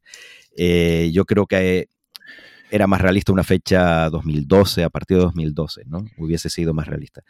En cualquier caso, ¿por qué se ha retrasado más de 20 años? Pues se ha retrasado más de 20 años porque estamos hablando de crear una máquina complejísima, una máquina maravillosa, una máquina tremendamente ambiciosa, que prácticamente cada parte eh, ha tenido que ser diseñada desde cero. Es una máquina muy avanzada, pero muy artesanal. Nadie había diseñado algo parecido. Y claro, una cosa es que tú te plantees un, una máquina para hacer determinadas cosas y luego cuando la realidad se impone, ves que eh, eso era más complicado. y eso ha ocurrido con, yo diría que prácticamente todos los elementos del telescopio, menos quizás el panel solar, los volantes de inercia, los propulsores, esas cosas que llevamos décadas lanzando satélites. El resto, todo, desde el escudo solar de cinco capas hasta la óptica, nadie había construido, o mejor dicho, diseñado algo así para el espacio. Ojo, en tierra sí, Tierra tenemos espejos segmentados, pero nadie había construido nada así. Entonces, cada parte ha tenido que ser diseñada desde cero y eso cuesta muchísimo tiempo y muchísimo dinero. Y luego, ya digo, los subcontratistas y los científicos, cuando han tenido que diseñarlo de verdad, pues han dado cuenta que, que tenían que desarrollar una tecnología nueva. Por poner un ejemplo, los sensores, las cámaras, los detectores que van en, los instrumentos. Em, por ejemplo, la cámara principal, NIRCAM, por poner un, ejemplo rápido, eh, tiene unos sensores, como los CCD, ¿no? Unos sensores para detectar, para poder, obviamente, funcionar en el infrarrojo. Eh, eso significa que tiene que tener una capa de telururo de cadmio y de mercurio.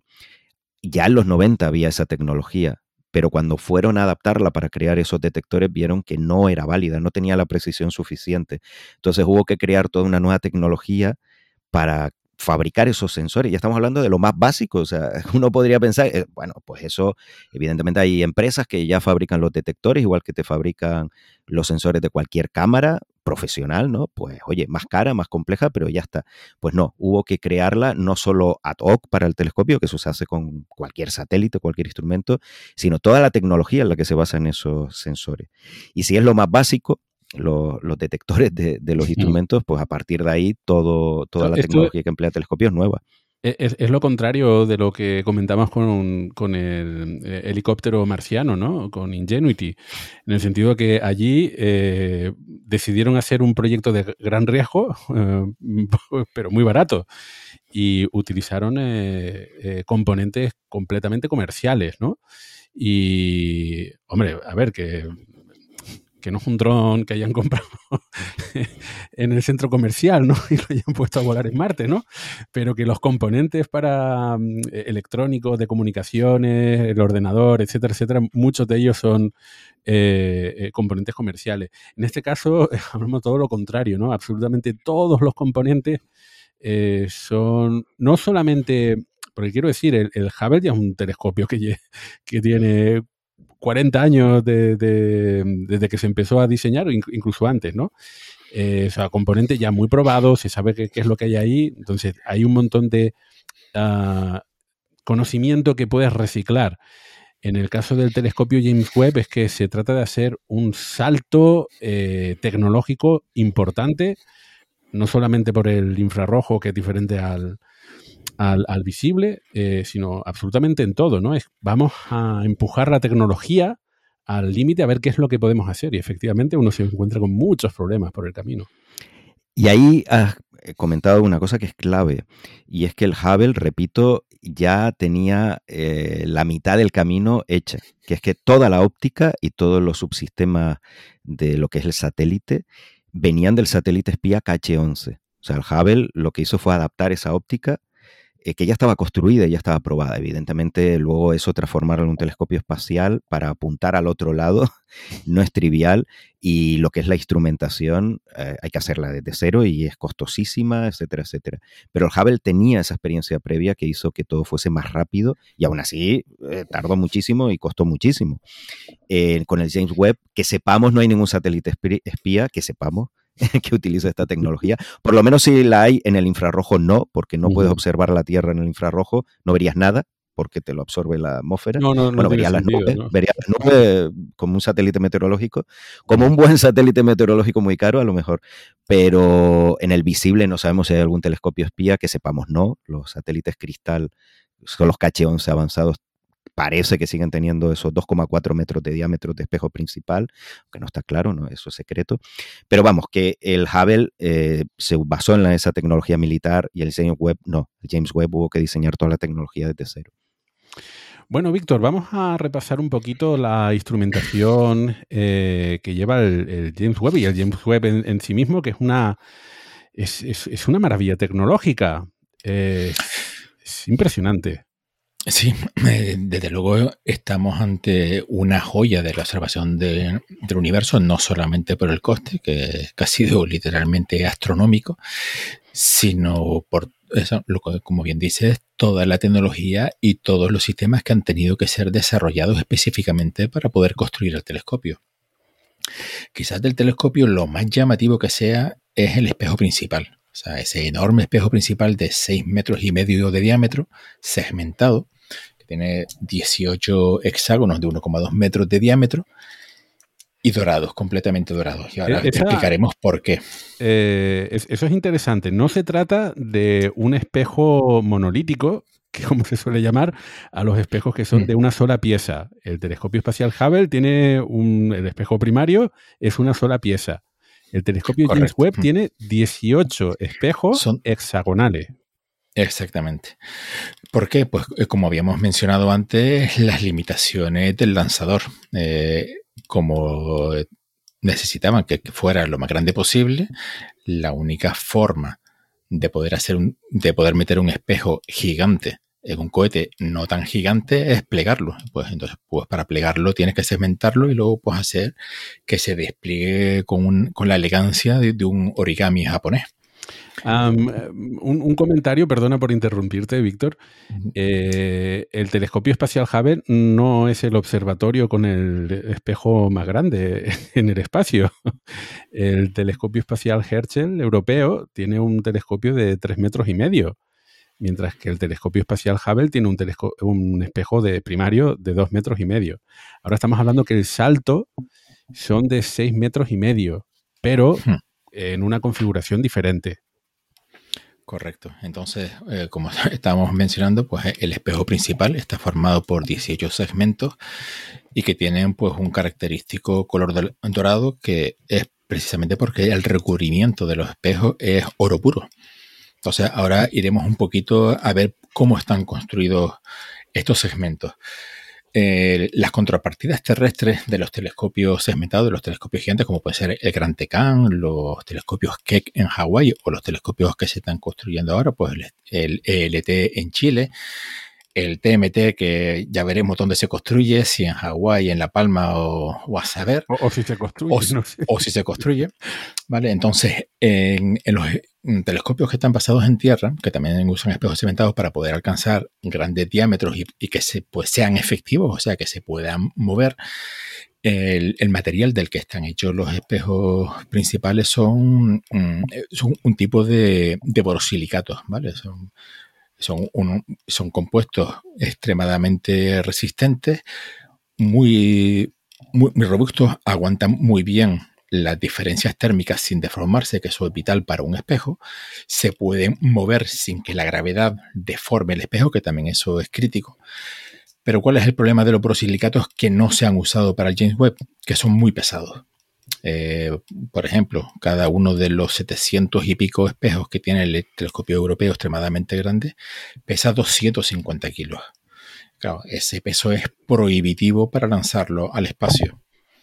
Así que en la NASA, la opción por la que optaron para hacer la construcción de estos espejos es usar un metal extraordinariamente ligero como el berilio, que además de ser ligero, es extremadamente rígido y sobre todo soporta muy bien las bajas temperaturas sin deformarse, cosa que era crítica. Así que los 18 espejos están hechos de berilio. ¿Qué ocurre? El berilio es un metal muy difícil de trabajar. A pesar de, de ser ligero, precisamente por el hecho de ser tan resistente, es muy complicado manipularlo. Entre otras cosas, porque también no solamente es complicado, sino lo que es muy peligroso porque el polvo de berilio es muy es cancerígeno, de hecho. Así que tienes que, hacer unos procesos prácticamente robotizados y automatizados para poder construir un. Si, si no recuerdo mal, el espejo secundario del Gran Tecán es de berilio y es justamente uno de los problemas que tuvieron. Sí. Exactamente, sí, sí. Eso es verdad que, me, lo contaron cuando una de las veces que fui a visitar el Gran Tecán, lo complejo que fue construir el espejo secundario que, y que estaba hecho de brillo porque necesitaban algo que, que fuera muy ligero, pero a la vez muy resistente. Y entonces el mejor material que cumplía con esas dos características era el brillo. Pero eso, la contra es que, es que el polvo de brillo es muy peligroso cuando se, si se inhala. Entonces, básicamente tienes que construir casi una planta semi-robotizada pues, para poder hacer el mecanizado del espejo pulido y demás. Y en este caso hablamos de 18 espejos, no 18 espejos de 1,2 metros de diámetro. Pero bueno, pues una vez se han, se han construido estos espejos, no son todos iguales, al igual que en los grandes espejos segmentados en tierra, en el James Webb, no todos los espejos tienen la misma forma, porque como se supone que el espejo, cuando ya esté todo conformado, tiene que tener una, una forma parabólica para poder concentrar toda la luz que reciben en un único punto, que sería el espejo secundario, para que refleje la luz a su vez al espejo terciario y que ya la vaya pasando por los distintos sensores y cámaras. Entonces, pues hay tres tipos de, espejos diferentes con distintas formas, ¿vale? Y el recubrimiento que tienen es oro puro. O sea, cada uno de los espejos se le ha, se le ha puesto una, una mínima cantidad de oro. De hecho, eh, eh, para hacernos una idea, los 25 metros cuadrados de superficie que tiene el espejo principal, para poder recubrir esos 25 metros cuadrados se han usado solamente 48 gramos de oro. Oro purísimo. ¿Qué ocurre? Que hay que la capa de oro, como pueden imaginarse, es extraordinariamente fina. Son solamente 100 nanómetros. Un nanómetro es una millonésima parte de un milímetro. O sea, imagínense una regla, ven un milímetro, lo, minúscula que es esa medida, pues hay que dividirla entre un millón de veces para tener un nanómetro. Pues 100 nanómetros de espesor es lo que tiene la capa de oro de cada uno de los espejos. Em, es una de las cosas que llaman poderosamente la atención cuando uno ve las imágenes del James Webb eh, aquí en Tierra. Ese, ese reflejo amarillo, dorado, de, oro, de los espejos. Eh, cualquier astrónomo aficionado se llevaría las manos a la cabeza si le dicen un telescopio eh, con ese tinte. Eh, y me estaba acordando en los prismáticos, porque cuando uno mm, se, dan consejos para comprar prismáticos, uno de los que se suelen dar es eh, fijarse en el reflejo de la luz en las lentes frontales. Si hay mucho reflejo de la luz, significa que, la luz no está entrando en, en, los prismáticos, se está reflejando. Entonces, ¿por qué el telescopio del James Webb no tiene espejos bueno, transparentes, por lo que entendemos aquí, que, que refleja toda la luz. ¿Por qué tiene ese tinte dorado? ¿Por qué se ha usado el oro? Precisamente por la naturaleza de, las observaciones que va a hacer. Como va a ser un telescopio que va a observar principalmente en la banda del infrarrojo, infrarrojo cercano, infrarrojo medio, apenas un poquitito del espectro visible, pero claro, el espectro visible que ya va tirando al rojo, el metal que refleja mejor la radiación infrarroja es el oro. Por eso es por lo que se ha elegido el oro y no, por ejemplo, el aluminio o la plata que se podría usar en los telescopios terrestres, porque en los telescopios terrestres principalmente lo que buscas es observar el espectro visible y un poquito de infrarrojo que te pueda llegar, pero vamos, que llega muy poquito. O sea, además, sería el infrarrojo cercano. En este caso, va a estar en el espacio, no vas a tener limitación para recibir radiación infrarroja, pues entonces el recubrimiento tiene que ser el óptimo para esa radiación, para, esa para esas longitudes de onda. Y en este caso, pues el oro es, eh, por supuesto, el mejor candidato. Luego ya encima de la minúscula y finísima capa de oro se ha puesto una, capa de óxido de, sílice, de vidrio, para protegerla. Porque claro, cualquier arañazo con lo fina que es la, la capa de oro, pues se te va a la porra el espejo y, poca broma. Bueno, eh, otra, otra de las curiosidades con respecto al beririo es que es muy estable a las temperaturas eh, bajas mm. que tiene que observar. Eh, que no es tan estable, las imágenes no serían tan estables a temperatura ambiente, pero justamente a las bajas temperaturas eh, a las que se eh, enfriará el, espejo, el, berilio es un, es un, material muy bueno. Bueno, em, ese es el espejo principal y luego hay un espejo secundario de casi un metro de, de diámetro. Pero aquí llama una cuestión empezamos ya en cuestiones técnicas.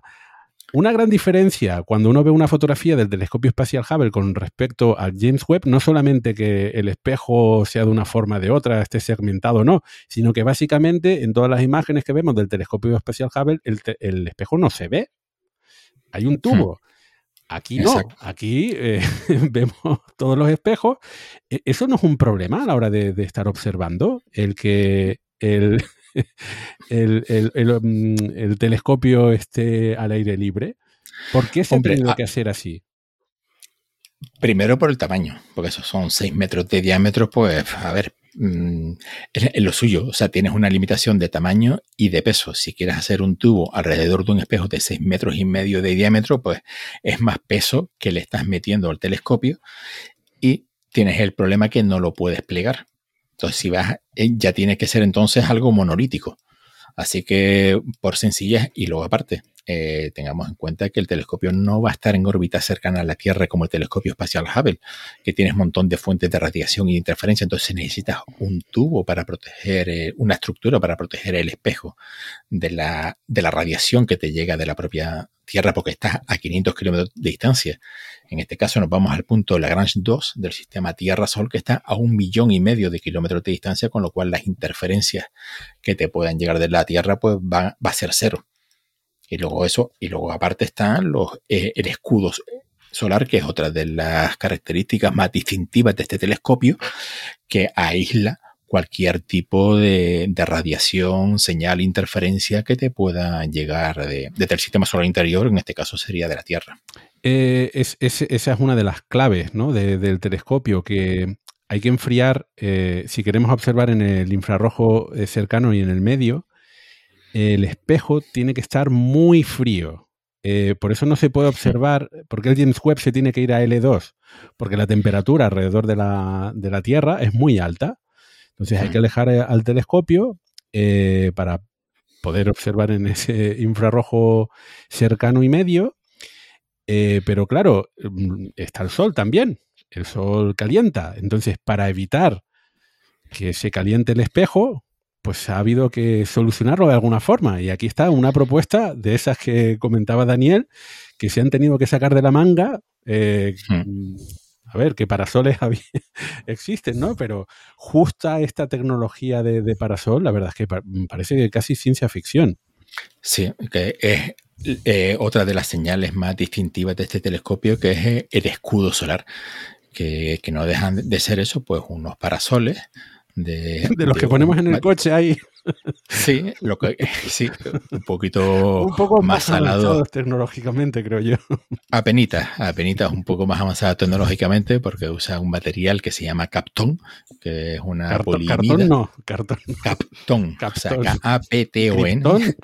Sí, que está, o sea, es una, una molécula orgánica que se llama polimida, que, que permite crear pues estructuras que son bastante resistentes a, la radiación térmica, o sea, que, son unos fantásticos escudos solares. De hecho, se usa en la industria tecnológica bastante como aislamiento térmico, eh, es bastante eficaz no sé, pues tiene una gran variedad de, aplicaciones industriales y se usa pues con bastante asiduidad, por eso pues vamos, fueron ya seguros hacerlo. Entonces, en el escudo no es una única capa, o sea, son cinco capas de, eh, lámina de captón enormes, porque una vez desplegado pues son, ocupan una superficie de 14 metros por 21. Ah, bueno, aquí tenemos que, decir que la NASA finalmente ha claudicado ante el lenguaje periodístico y dice que bueno, que el área es de una pista de tenis. Así que volvemos a ah, usar. Esto es campo de fútbol. Sí, sí, por eso digo que aquí ya la NASA se ha rendido, ha dicho, mira, las dimensiones son estas, la mitad sobre la el tamaño de una pista de tenis, o sea, se, se han rendido al lenguaje periodístico. Bueno, pero se entiende, ¿no? Sí, sí, se entiende, pero vamos, son 14 metros por, 21. Además, eh, la pista de tenis es, internacional, mientras que si nos metemos con los metros y los pies y tal, nos vamos a liar. Sí, sí, por eso. Se acabó, todo el mundo lo entiende. Sí, e incluso también el campo de, fútbol, pues según fútbol americano, fútbol del resto del mundo. ¿o qué? Cierto. Bueno, entonces son cinco láminas eh, que están eh, una encima de otra, o sea, están en paralelo. Y, eh, exactamente cómo funciona. Nada, se, van, se irán desplegando a medida que se vayan acercando al punto L2 para ya empezar a enfriar los, bueno, el espejo principal y, los instrumentos. vamos, es que mm, la verdad que describirlo con palabras es complicado. Lo mejor es ver uno de, cualquiera de los múltiples vídeos que se puede encontrar en la web de la NASA o incluso en YouTube sobre el James Webb, cómo es el despliegue del telescopio, porque la verdad que es digno de verse. Merece mucho la pena ver cómo se hace el despliegue, porque nada más es como una, especie de ballet, porque primero ves cómo se empieza a desplegar el, el, espejo principal que está completamente plegado, se despliega el brazo, empiezan a desplegarse unos brazos laterales que a su vez, pues con unas poleas tiran de las láminas que se van abriendo. La verdad que el, que los vídeos y, bueno, las simulaciones son una maravilla y, y es una lástima que en el telescopio no, me, no monte un tipo de, rocket cam para ver realmente cómo es el proceso. O sea, tenemos mm. Mm, que, fiarnos. De los sensores para ver cómo va la cosa que la cosa va bien por los sensores que de hecho se pueden ver ahora eh, en directo. Hay una web de la NASA que la, no sé si la meteremos en recomendaciones o como añadido, donde se puede seguir en tiempo real el estado de la misión, a qué distancia se encuentra de la Tierra, a qué distancia está de su destino, del punto L2. Incluso ya eh, están empezando a monitorizarse las temperaturas en el lado de sombra y en el lado de sol. O sea que ya los sensores están en marcha y, la telemetría pues está enviando datos continuamente. Eh, igual que comentabas que eh, los espejos tienen una capa muy fina, una de las características de, este material para el parasol también es que es muy, muy fino. Sí, extraordinariamente fino de unas pocas micras. Por cierto, que una, cosa que se me, ahora que me estás hablando del espejo principal, eh, que no habíamos comentado la ligereza que tienen los espejos de brillo con respecto a los de borosilicato. Habíamos dicho que los espejos de borosilicato, de los espejos segmentados en tierra, pesan unos 250 kilos cada uno de los espejos, que tienen un diámetro muy parecido al de, los espejos del James Webb. Y los espejos de berilio del James Webb pesan solamente 20 kilos. O sea, son extraordinariamente ligeros, 10 veces más ligeros. Bueno, eh, tal, tal es así que el telescopio espacial Hubble, que, bueno, vale que se lanzó aquí a órbita, y con lo cual habían otra serie de restricciones, limitaciones diferentes, pero tiene, la, eh, tiene el doble de masa que el, telescopio James Webb. O sea que para tener un, diámetro eh, casi tres veces mayor, dos y, dos y pico, eh, estamos hablando que, que, que, masa es bastante menor. Con lo cual, sí, sí, pesa solamente la mitad, son 6.000 y pico kilos contra los 11.000 y algo. 6.160. Que pesa él. Pues. bueno, eh, a mí, a mí de, de el parasol me, me, llama la atención un dato que es que eh, se tuvieron que, que diseñar eh, y escoger el material, porque, claro, lo que estamos diciendo, que todo iba súper empaquetado, muy, muy empaquetado. Pues eh, toda esta superficie de, una pista de, tenis, eh, todo el parasol se ha diseñado para doblarse 12 veces.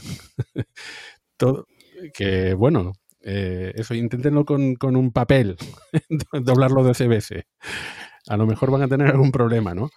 Además, un, un papel ligero que mide menos de un milímetro de espesor o, o centésimas de milímetro incluso según qué capa, porque no todas las capas tienen el mismo espesor, no, van desde 0,5 milímetros a 0,01 o 0,05. Las que están ah, dando hacia el sol son un poquito más gruesas que las que están eh, dando ya al telescopio. Las que dan al sol son 0,05 milímetros, las dos que dan más externas y el resto la mitad, 0,025 milímetros de espesor. Que por cierto, comentando el tema de plegar, eh, el principal riesgo es que se raje el escudo que se rajen esas capas. Y si a alguien esto le parece terrorífico, ya ha pasado. Y pasó cuando los técnicos de Northrop Grumman en una de esas pruebas desplegaron las capas y efectivamente eh, aparecieron grietas y hubo que volver a... Bueno, eh, esto fue uno de los motivos por los cuales el telescopio ha costado 10 mil millones de dólares y se ha retrasado. Y yo aquí un último comentario simplemente por añadir una cosa con respecto al escudo solar que, a ver, eh, esto es uno de los grandes desafíos del James Webb y lo hace único porque es el primer telescopio infrarrojo que no está refrigerado de forma activa en general el telescopio. Los telescopios que se han lanzado previamente, todos tenían que estar refrigerados para poder estar cerca del cero absoluto y poder ver el infrarrojo. Y para eso llevaban helio, una reserva de helio líquido, menos bueno, alguno llevó hidrógeno, pero bueno, eh, básicamente helio líquido. Y esto tiene un problema, que cuando esa reserva de helio se agota, pues el telescopio ya no sirve, o por lo menos no sirve para observar en las longitudes más largas del infrarrojo. Eh, claro, el James Webb, si uno quería que durase más de unos pocos años, pues no podía tener este sistema activo y se creó este escudo solar tan ingenioso, tan complejo y tan loco, que, es completamente pasivo, ¿no? Y esto es una de las grandes características y uno de los desafíos. Es el primer gran telescopio infrarrojo que no está refrigerado activamente, salvo el instrumento MIRI, pero eso es un, tema aparte. Bueno, eh, creo que muchos oyentes habrán visto descripciones, eh, habrán visto imágenes del James Webb, pero el James Webb es un telescopio, digamos, el, espejo eh, primario y el secundario están expuestos.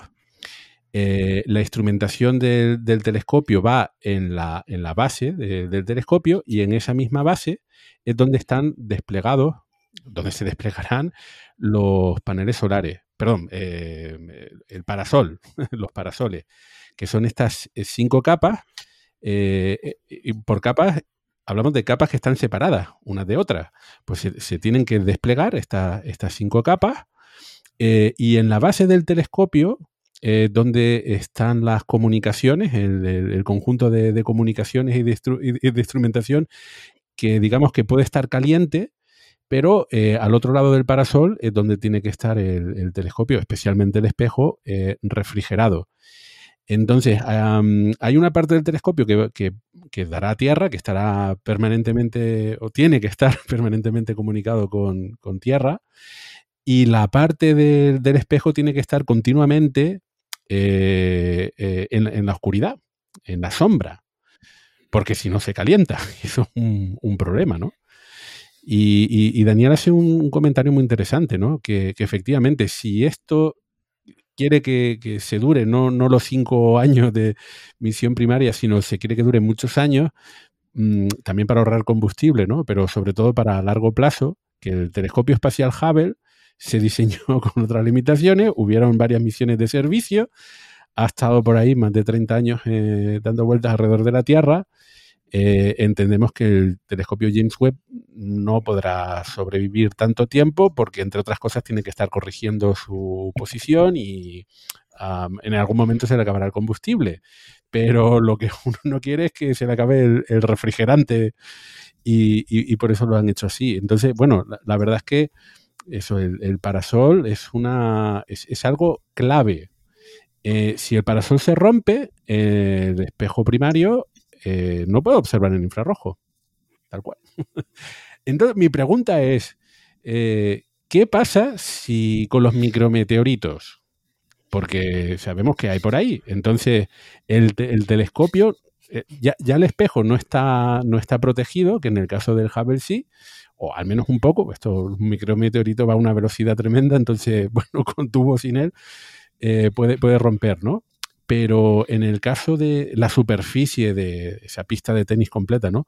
De, lo, de los parasoles es, bastante más grande, ¿no? Que, la del propio espejo. Entonces, ¿cuál es la probabilidad de que un micrometeorito acabe con el parasol o al menos, al menos haga un boquete en el parasol y, y, el, y el telescopio James Webb sufra las consecuencias? Bueno, a ver, la, probabilidad es escasa, pero por supuesto es mayor que cero. Y evidentemente los ingenieros que hicieron el diseño del escudo solar eh, la han tenido en cuenta. Así que cada una de estas cinco láminas, de estas cinco pistas de tenis, ¿vale? Eh, no es una única pieza.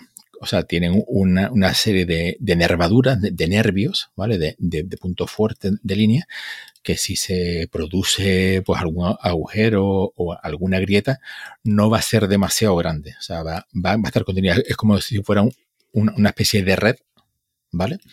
Que, bueno, pues tiene pues, sus puntos fuertes y, y sus puntos entre los, entre los nodos, puntos más débiles. Entonces, bueno, pues si se rompe siempre serán pequeños agujeros que no va a ir a más. Porque desde que llegue a una de las nervaduras de la, de la estructura de la, de la lámina, pues no va a ir a más. Pero sí, evidentemente la, posibilidad existe. O sea, hay, hay un montón de fragmentos en el espacio, aunque bueno, el punto L2 está pues a tomar por, bueno, está lejísimo.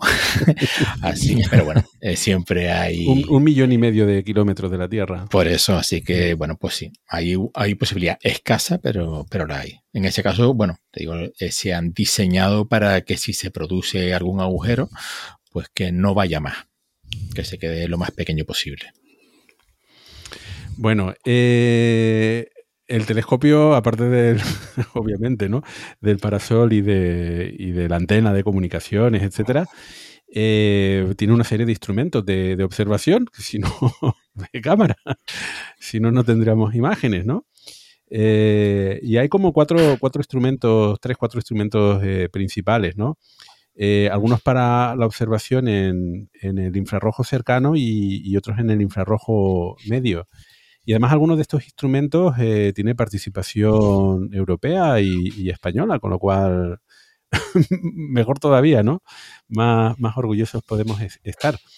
Em, eh, eh, ¿Podrías comentarnos mm, qué, instrumentos tiene? El, el telescopio, el James Webb, está dotado de, un arsenal eh, tanto de, cámaras como de espectrógrafos y, sensores para, guiado y, calibrado incluso de, los espejos, porque evidentemente los espejos tienen que estar perfectamente alineados para, poder obtener imágenes nítidas y, que sirvan. O sea, si tenemos algún espejo que se va un poquito de eje, pues todos hay que tener en cuenta que todos los espejos se pueden mover y tienen actuadores en cada uno de los espejos pues para centrar el foco pues justo en el espejo en el espejo secundario para que la luz vaya donde tiene que ir así que uno de los instrumentos es el sensor que podríamos llamar sensor de, guiado o, de alineación de los telescopios.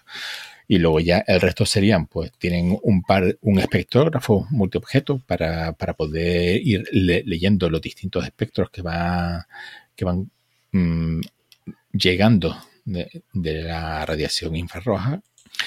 Y luego tiene dos cámaras.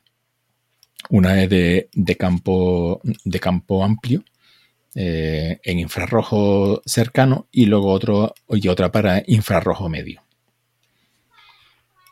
Eh, el espectrógrafo es el, instrumento europeo, es decir, que la contribución europea no solamente ha estado en proporcionar el lanzador, sino que también hemos proporcionado un instrumento, aunque en muchos de estos instrumentos hay colaboraciones internacionales, no es exactamente todo de, de, una sola institución científica, ¿no? sino que hay muchos ingenieros y, astrónomos de, muchos países involucrados en, aspectos diferentes ¿no? de, estos instrumentos.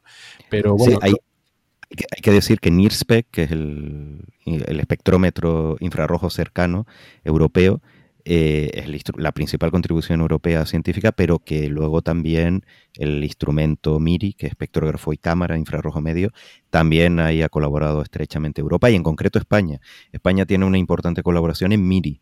Eh, en estos días han salido muchos ingenieros y científicos españoles hablando del James Webb, lógicamente, y su vinculación, sobre todo a través del, instrumento MIRI, curiosamente, más que de, de NIRSPEC, que es el, espectrógrafo europeo. Pero bueno, eh, lógicamente luego hay contribución, lo que tú dices, de muchísimos otros países y agencias espaciales eh, para detalles de cada, claro, el, sensor de guiado de Canadá, pero luego además, pues, piezas y otros elementos son de otros países.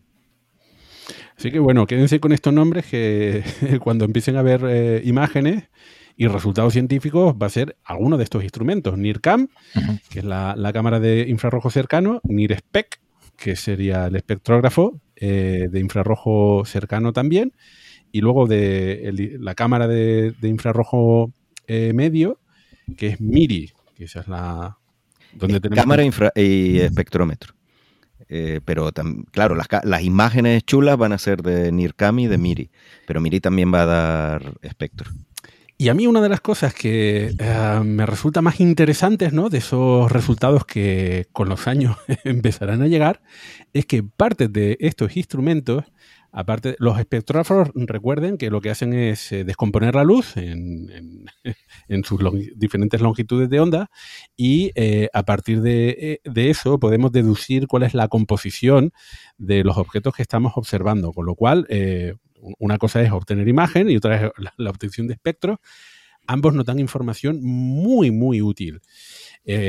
Pues, por, ejemplo, qué composición tienen las galaxias en el, eh, en el comienzo del universo, ¿no? Hace 13.000 mil millones de años. Pues es importantísimo si queremos conocer cuál ha sido la evolución del universo.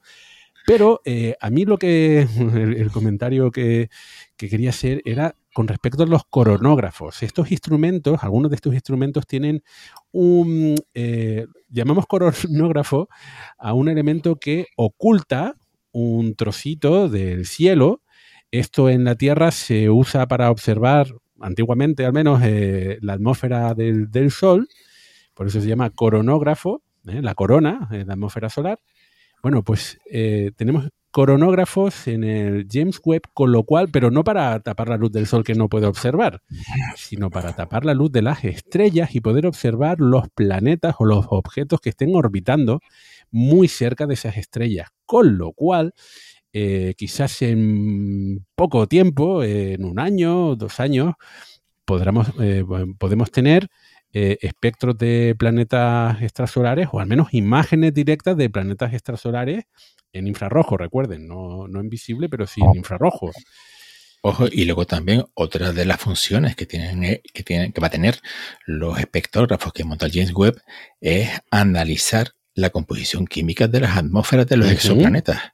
Que eso es un objetivo tremendamente ambicioso y muy evocador. O sea, poder saber desde tan cerca de nosotros, pues que un, un sistema exoplanetario, yo que sé, TRAPPIST o, Próxima B, saber la composición química de la atmósfera es una auténtica maravilla, es ciencia ficción. Eh, recuerden que, bueno, uno, de los santos criales en estos momentos de la eh, astrofísica o de la astrobiología es la caracterización de planetas extrasolares, porque descubrir ya tenemos descubiertos unos cuantos miles, pero ahora lo que interesa es conocer qué composición eh, química tienen los planetas para Mm, detectar trazas de, vida o biomarcadores, lo que llamamos biomarcadores, al menos deducirlos, porque obviamente lo que el telescopio James Webb todavía no puede hacer es imagen directa de la superficie de un planeta extrasolar. Ahí eh, como, como, en las películas de ciencia ficción, ¿no? Eh, aumentamos la imagen y vemos ya los continentes de los planetas extrasolares. No, eso no, no va a ocurrir pero sí eh, conociendo la composición, pues eh, podemos ver si están en desequilibrio químico, eh, que no es posible explicar o que sería muy complicado de explicar por actividad no biológica. con lo cual vamos a ver... en este sentido es muy interesante lo que dices porque lo enlazamos con todo el tema del infrarrojo y es que en el infrarrojo hay muchísimos eh, biomarcadores, o sea, la huella espectral de muchos biomarcadores, como el agua, por ejemplo, se encuentra en el infrarrojo. Así que a la hora de estudiar exoplanetas con este instrumento, con este telescopio, por eso es tan importante. Y ya que estamos con la instrumentación, si alguien se lo pregunta, la luz de las primeras estrellas y galaxias eh, se verá con el instrumento MIRI, que es el que observa el infrarrojo medio y el que podrá ver pues objetos de, con un corrimiento hasta el rojo pues de 20 por ahí, ¿no? Cuando lo normal es hasta 11 con el Hubble, para que nos hagamos una idea, ¿no? Que son esa, esa primera luz de estrellas y galaxias y que por cierto, antes dijimos que estaba refrigerado pasivamente, eh, hablamos un poquito de, esta refrigeración activa, que el instrumento MIRI es el único que sí que tiene una refrigeración activa con helio, porque para ver el infrarrojo medio tiene que estar eh, hasta eh, prácticamente 7 Kelvin por encima del cero absoluto y necesita, un, necesita helio. Eso sí, es un circuito cerrado, no se pierde el helio, con lo cual no es un factor limitante. Y, y, esto a mí me pareció, cuando vi un documental sobre MIRI, sobre solo este instrumento, me pareció fascinante, que el, digamos, el, la nevera, esto funciona como una nevera, ¿no? Lo que en vez de eh, un tipo de gas como los CFC, etcétera, pues utiliza helio líquido. Eh, lo que es el aparato en sí está en el bus, en la parte que da el sol de, la, del satélite, ¿no? Eh, pero el circuito con el helio tiene que llegar al instrumento, lógicamente, que está en la otra parte del escudo solar. Pues claro, como están en partes diferentes, este refrigerador, esta nevera, nunca se ha probado entero en la Tierra, en una cámara de vacío, porque no se han podido conectar las dos partes. Se han conectado los distintos elementos de esa nevera, de ese, de ese circuito por separado, pero nunca se ha probado todo el sistema eh, de golpe en la Tierra en una cámara de vacío. Así que se probará por primera vez con el ejemplar de vuelo, y a la primera tiene que ser la vencida. Pero bueno, como todo, ¿no? Como el escudo, también el escudo solar nunca se ha desplegado en el vacío, ni en ingravidez, solo en tierra, con gravedad, etcétera, etcétera. Es que todo, todos los elementos que llevan este, este telescopio son así, que es una maravilla de la ingeniería, a cambio es todo una apuesta enorme. Pero bueno, eh, seguro que funciona. Esperemos que funcione, desde luego, porque irlo a reparar está, está complicado.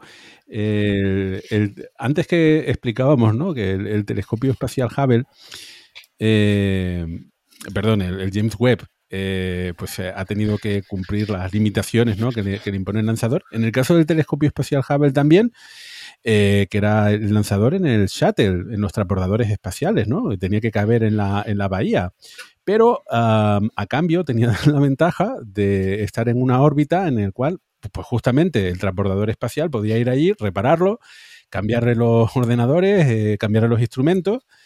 Em, la contrapartida es que fue un proyecto extremadamente caro y ya hoy en día los transbordadores espaciales están retirados, como todos sabemos, y pues ya no se puede reparar el Hubble. El día que los giróscopos dejen de funcionar, pues se, se acabó y, ya no más. En el caso del James Webb, ni siquiera. O sea, en el caso del James Webb, si algo está roto, pues se queda roto y, habrá que esperar a que se lance, se diseñe y se lance otro telescopio porque no, bueno, hay forma de llegar allá, pero el presupuesto necesario no. Imagínate las dietas por kilometraje, o sea que sale más barato hacer otro. Es que de eso se ha hablado mucho eh, en estos días y en estos meses. Y a ver, eh, si algo falla, crucemos los, dedos, esperemos que no. Eh, evidentemente se podría, según la naturaleza del fallo, conseguir una misión robótica que fuese allí y lo arreglase, dependiendo, ya digo, de la naturaleza del fallo. Pero a día de hoy no hay ninguna misión prevista, ni de mantenimiento, ni de reparación. Sí que es cierto que Thomas Urbuchen, que es el encargado de la NASA de temas científicos, ya ha dicho que una de, sus prioridades en su puesto va a ser promover el desarrollo de una misión robótica que cargue de combustible el James Webb. Entendemos que dentro de 10 años o algo así, porque eh, vamos a insistir que esta es la limitación principal del telescopio, el combustible, porque alrededor de donde va a estar del punto L2 del sistema Tierra-Sol, esa órbita no es estable, entonces tiene que estar gastando combustible continuamente para mantenerse en órbita y para descargar los volantes de inercia también solo para mantener la órbita de halo.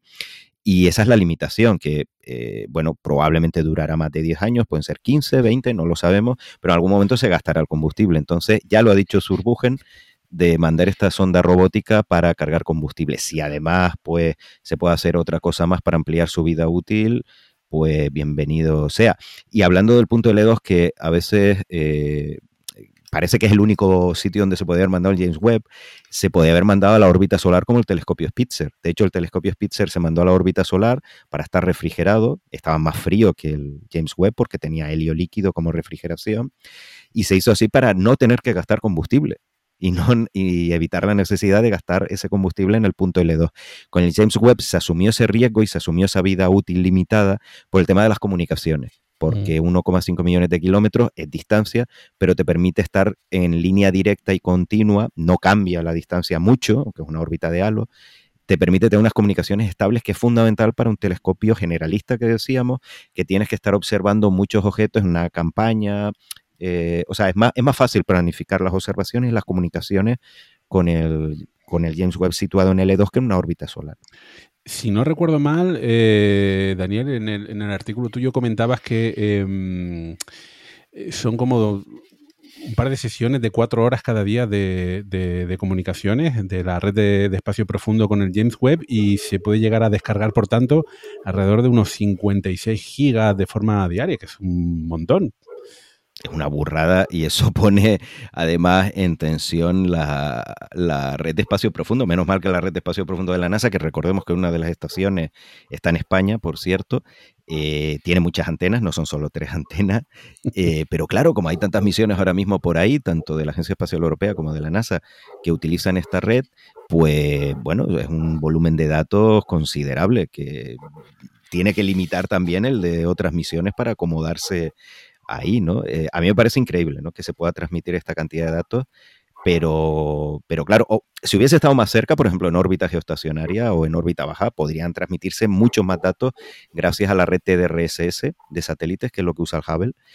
Pero ahí tienes que depender de la red de espacio profundo, así que les ha caído este, este marrón, digámoslo así, bueno, eh, que va a limitar el, su ancho de banda.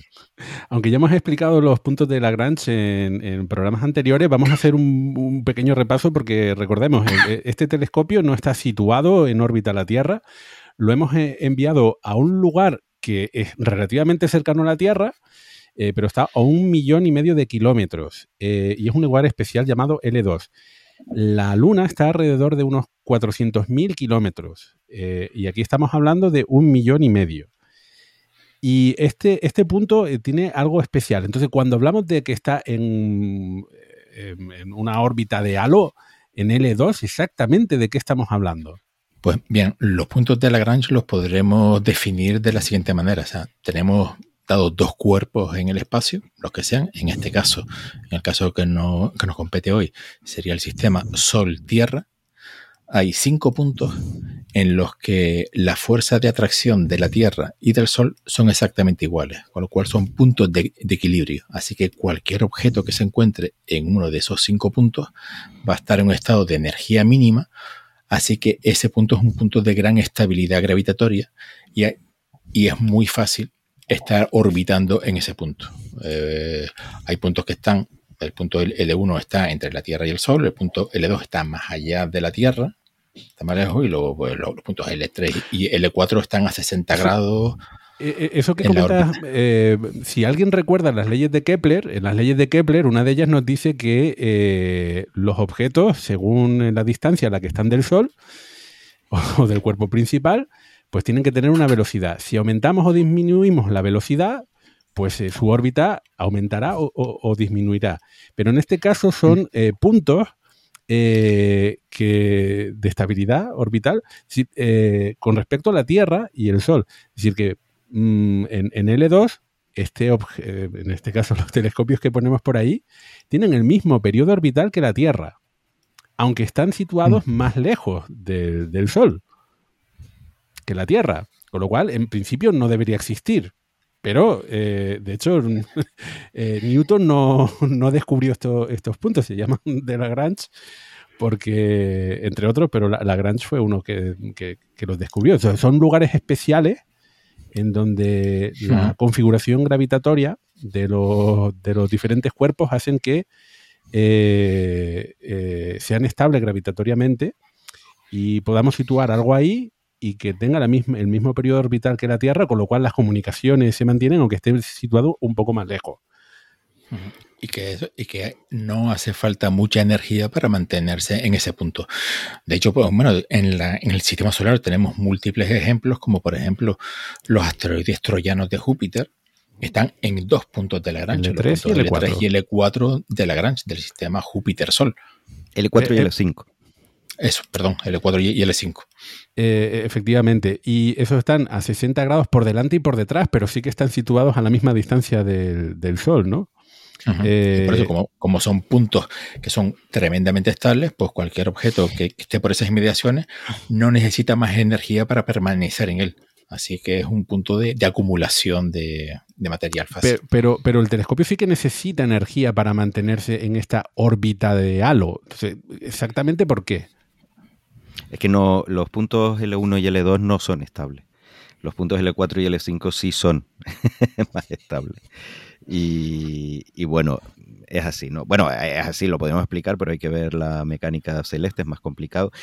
Es fácil de entender. En el punto, de forma intuitiva, sin hablar de, ecuaciones, básicamente, si uno imagina el punto L1 y L2 son aquellos los que, en este caso, el campo gravitatorio de la Tierra y del Sol se equilibra perfectamente, pero podemos entender que cualquier pequeña desviación que siempre va a ocurrir, simplemente porque el objeto no es puntual o por, en el caso del James Webb, además por la presión de radiación de la luz solar, porque no hay que olvidar que es básicamente una vela, una vela solar, eh, por culpa de ese escudo solar, eso va a hacer que se desplace. Entonces, desde el momento que nos alejemos de ese punto teórico, pues el, objeto iría directamente hacia la Tierra o hacia el Sol según en qué sentido. Con lo cual, por eso hay que describir una órbita de halo, donde energéticamente es más favorable, pero no es estable y hay que gastar combustible para estar continuamente en esa órbita de halo. Lo que pasa es que además el James Webb, lo decíamos antes, además de para mantenerse en la órbita de halo, también va a gastar combustible para eh, quitar momento angular de los volantes de inercia. El James Webb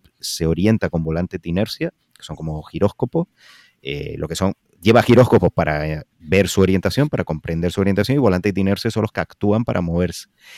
Y precisamente por culpa de la presión de radiación, esos volantes de inercia van a estar cargándose cada vez más con, momento angular, porque tienen que compensar la presión de radiación. Ese momento angular tiene que ir a algún lado, va a los volantes de inercia. Entonces, para descargarlos, regularmente hay que gastar combustible. Y eh, la combinación de las dos cosas, del efecto vela solar del James Webb y que la órbita no es estable, pues hace que la limitación de principal sea el combustible, lo que decíamos, ¿no? Pero sobre todo eso, que el, el punto L2 no es estable. Por eso comentamos antes que lo quizás desde este punto de vista a lo mejor hubiese sido la órbita solar, pero ahí las comunicaciones se complican. Y lo que estábamos hablando, que este cacharro va a transmitir una pasada de, información al día, así que la información es un requisito fundamental. Bueno, relacionado con esto hay otra curiosidad importante, es que este telescopio no se puede apuntar a cualquier lugar. Eh, a ver, con el telescopio espacial Hubble que está orbitando la Tierra, mm, apuntar a la Tierra no tiene mucho sentido. Eh, podría, Pero para eso ya tienes a sus primos. Poder, podría hacerlo. Al sol tampoco tiene mucho sentido, salvo que uno quiera escacharrar ahí un poco unos cuantos instrumentos. Eh, con la Luna se ha hecho. El Hubble ha observado la superficie de la Luna. Pero sí que tiene a su disposición absolutamente todo el resto de la cúpula celeste, ¿no? Pero el telescopio espacial James Webb, en un momento dado, no tiene acceso a toda la cúpula celeste, a toda la bóveda celeste. ¿Qué es lo que ocurre ahí? ¿Qué, por qué no puede observar? Creo que son alrededor de unos 50 grados. Solamente puede observar 50 grados del, de la bóveda celeste. ¿Por qué? ¿Qué, qué, qué está pasando aquí? ¿Es cuestión de la órbita? ¿Es cuestión de esta órbita de halo? ¿O hay algún otro misterio, enigma por aquí que nos va a desvelar? ¿Víctor o Dani? ¿O Cavi? Eh, Supongo que se trata de la característica de las observaciones que hace el James Webb. Observando en infrarrojo, eh, tiene que usar la tierra de pantalla y eso quiere decir que toda esa zona del cielo eh, le queda vetada para que no afecte a sus observaciones. Por lo tanto, siempre tendrá que mirar en la dirección contraria a, esa radiación que emite el Sol. Efectivamente, hay una parte del Sol que muy cerca del Sol que no puede observar porque está el Sol y ya está muy caliente. Pero aparte de eso, la otra limitación es el parasol. El parasol no es gigante, eh, tiene unas dimensiones limitadas. Entonces, eh, cuando recordemos que estamos hablando que tenemos un, telescopio, eh, el telescopio tiene una base y en esa base, en la base del telescopio está el parasol. Entonces, el parasol tiene que parar el sol. Si se inclina demasiado, ya no tiene sombra del sol.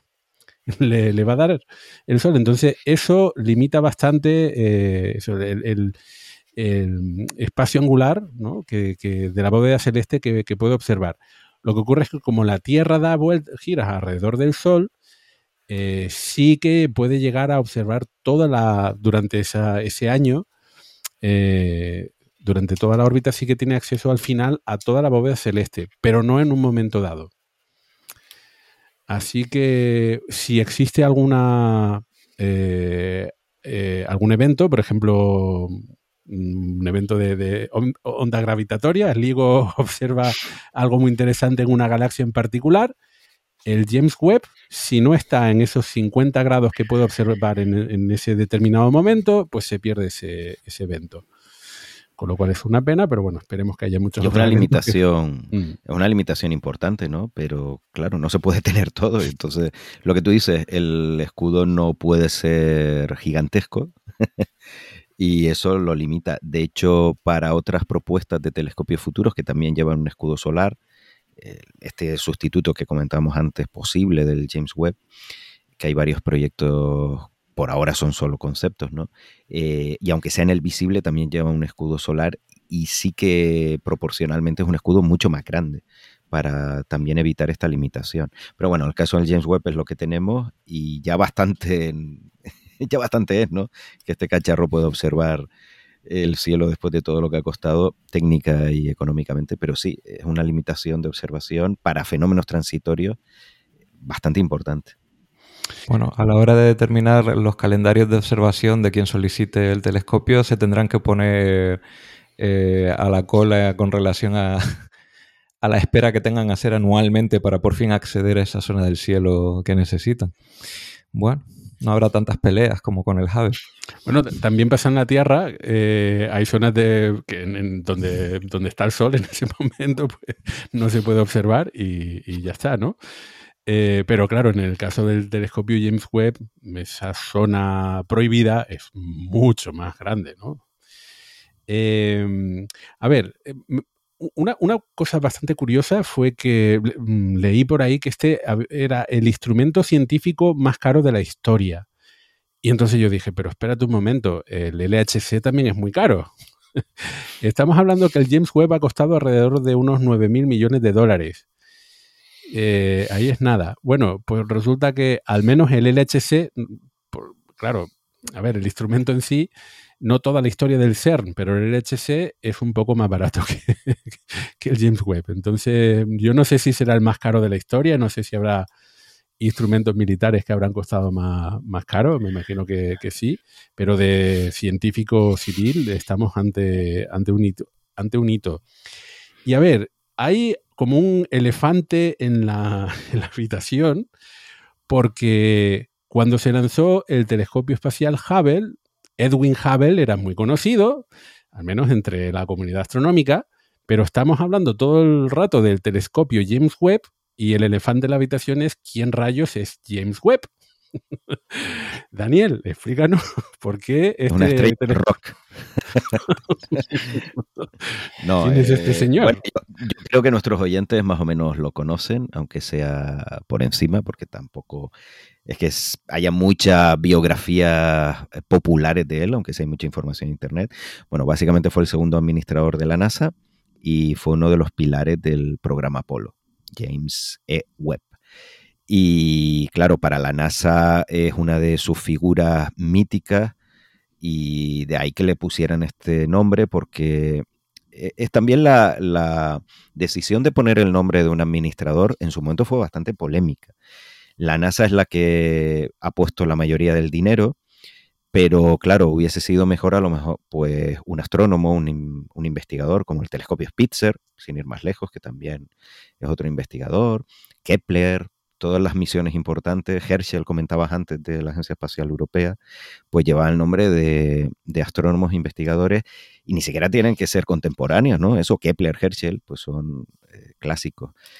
Y la verdad es que ya en su momento fue polémico por no escoger eh, pues, un astrónomo, un astrofísico. Eh, lo que pasa que, claro, con tantas misiones en cartera y previstas, los nombres quizás más chulos ya, ya estaban cogidos, pero yo creo que había muchos otros que, no sé, se le podía haber llamado Aristarco. Eh, quizás queda un poco raro, pero... Yo, creo que los nombres... James Webb. Los nombres clásicos, muy clásicos, los, los está usando la Agencia Espacial Europea. Eh, Euclides, que haber hecho ahí una apuesta fuerte sobre la mesa y haberle llamado Clay Tombaugh como el descubridor de Plutón. Mira, pues por ejemplo. Alan que Stern hubiera apoyado eso. Claro, antes que James Webb, lo que pasa es que quizás Tombaugh eh, suena más a algo planetario, ¿no? Eh, sí, pero yo creo que sé, pues, planetario no. Uy, no sé. Eh, claro, James Webb ya digo, en su momento fue polémico, es una decisión que se tomó a principios de este siglo y los socios europeos y canadienses, bueno, los canadienses supongo que no se quejaron porque participan poco, pero en Europa a lo mejor no sentó muy bien, ¿no? Y una vez tomada la decisión, pues te tienes que aguantar y no le vas a cambiar el nombre al telescopio. Lo que pasa que sí que en los últimos años ha habido esa polémica porque la figura histórica, el señor James Webb, pues claro, tenía sus defectos como persona y eso ha enfadado a parte de, la gente y de la comunidad científica también y en el resto del mundo. Yo por eso hubiese optado por eh, un astrónomo o, cualquier otro nombre que no fuese el de un administrador de la NASA. O una astrónoma, que también tiene que sería lo Por ejemplo, el, futuro W First le han puesto el nombre de Nancy Roman, que es un nombre un poco complicado de recordar, la verdad pero bueno, mejor que W First y mejor que cualquier otro. De hecho, a este A James Webb le podían haber llamado Nancy Roman. Hmm. Hubiera sido propio. Pero no lo han querido cambiar. Oye, que estaban a tiempo, después de tanto retraso lo podían haber cambiado. Lo que no me gusta para nada es una vez que sí has tomado la decisión de llamarlo James Webb, pues oye, es lo que hay. Pero en estos últimos meses y años la NASA ha cogido la estrategia de relaciones públicas de llamarlo solo Webb. Y no sé, eh, es como para eh, desligarlo de la persona, ¿no? y eso me parece un poco extraño, no, no te digo que erróneo, pero sí que me parece bueno, hipócrita. No, no, no, extraño no, porque hay polémica con respecto a la figura de, James Webb. Eh, estuvo a cargo del proyecto Apolo, del, no sé, 61, 60 y, tal 68 me parece. Eh, pero, por lo visto, su figura ah, es polémica dentro del colectivo, bueno, no solamente del colectivo LGTBI, pero eh, parte del colectivo está mm, enfadado porque parece que en aquella época hubo un poco de casa de, brujas, pero en lugar de, brujas, de, LGTBI dentro de, la NASA, ¿no? Y, parece que él estaba involucrado. Entonces, bueno, eh, años del macartismo y, otras historias. Pues, eh, pues, pues, es una figura que en, en estos momentos es un tanto controvertida. Entonces, este mismo año, antes del lanzamiento, hubo una petición de un grupo de astrónomos estadounidenses para que le cambiasen el nombre al proyecto. Y no, la NASA dijo que para adelante ya con este nombre, entonces a lo mejor esa es la razón por la cual están intentando un poco... Eh, totalmente, pero lo que te quiero decir es, eh, más allá de la polémica, que eso creo que está fuera de, este podcast, de juzgar a figuras históricas con estándares actuales, que a veces puede estar bien, a veces no, eso ya eh, depende. Más allá de eso, cuando le pones el nombre de un instrumento científico a un político, porque el señor James Webb era una figura política, te arriesgas a estas cosas. Y cuando era un señor blanco eh, en Estados Unidos, la sociedad de Estados Unidos de los años 60, hombre, es difícil que fuese muy tolerante pues con minorías o con el tema de la homosexualidad, por no decir que, que era abiertamente hostil, ¿no?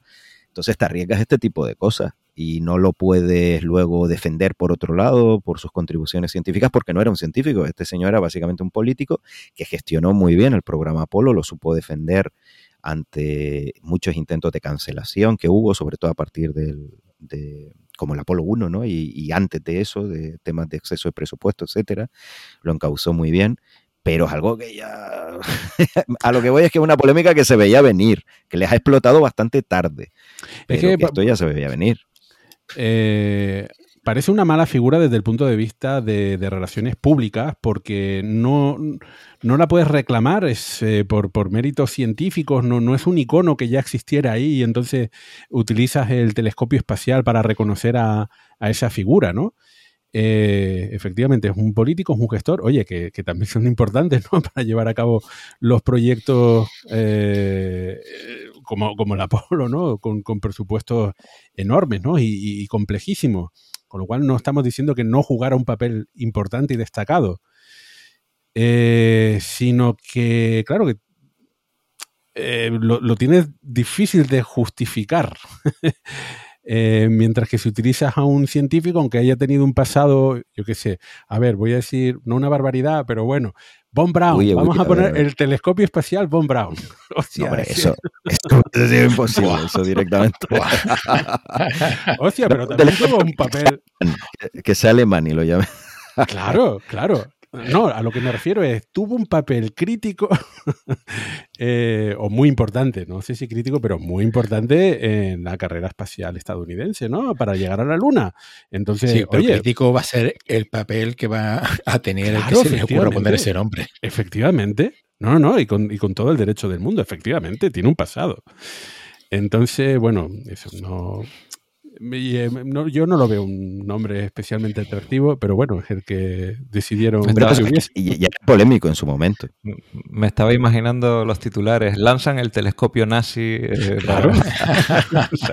pero yo lo hubiese llamado el telescopio Sturmbannführer von Braun. Levantemos todas las ampollas. Eh, volviendo volviendo a, James Webb, eh, decías, Daniel, que era un personaje polémico incluso en la época, y es porque tengo entendido, corrígeme si me equivoco, que cuando eh, ocurrió el accidente del Apolo 1 con el incendio y el prestigio de la NASA y todo el proyecto se tambaleó, él desvió toda la atención posible de, la, de lo que sería la administración y el proyecto a su persona. Un movimiento político que deterioró su propia reputación en, en, detrimento suyo para que el proyecto Apolo pudiera seguir adelante. Entonces, eh, veo un paralelismo eh, un poco cogido con pinzas, pero lo digo, eh, con un proyecto como el James Webb, que ha tenido tantos, tantos retrasos, probablemente haya que hay, hay, detrás alguien que ha tenido que hacer mucha política también para que esto haya salido adelante. Entonces, al final, en cierta manera, el nombre no está tan mal puesto, pero por pero de rebote, ¿no? de casualidad. Pues mira, otra figura política que está relacionada con el James Webb es, eh, no me acuerdo de, su, nombre, una senadora estadounidense que batalló, eh, bueno, primero, que, eh, a ver por qué tiene estos sobrecostes, pero también me batalló y, al final pues no se canceló, ¿no? siempre, efectivamente, además en Estados Unidos, que los eh, congresistas y senadores que forman parte de los comités de ciencia son unos cuantos, no, no, es todo el, el grupo parlamentario.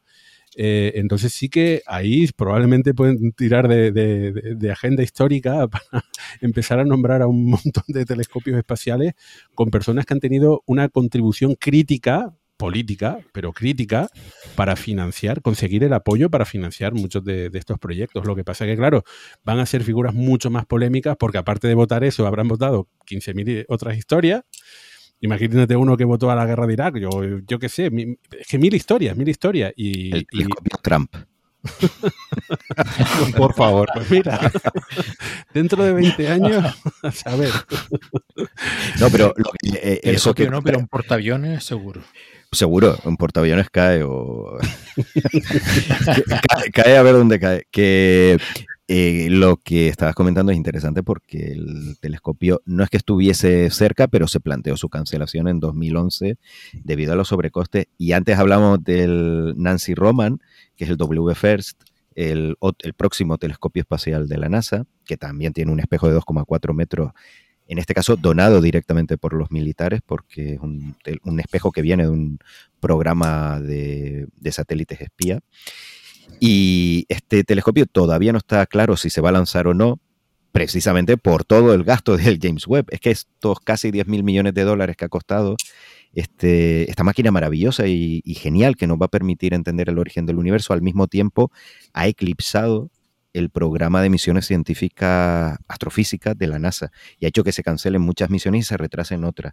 Y este, bueno, eh, hay, gente que está muy enfadada con James Webb por este factor, porque es que ha arrasado, ha arrasado con muchas otras misiones de la NASA.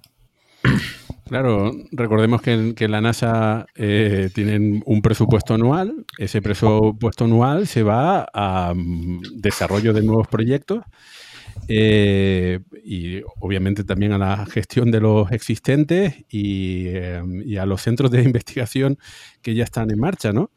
Eh, y recuerdo también que con la estación espacial, antes de que estuviese en órbita, también se hablaba del agujero negro de la estación espacial porque estaba eclipsando todo el presupuesto de, la NASA.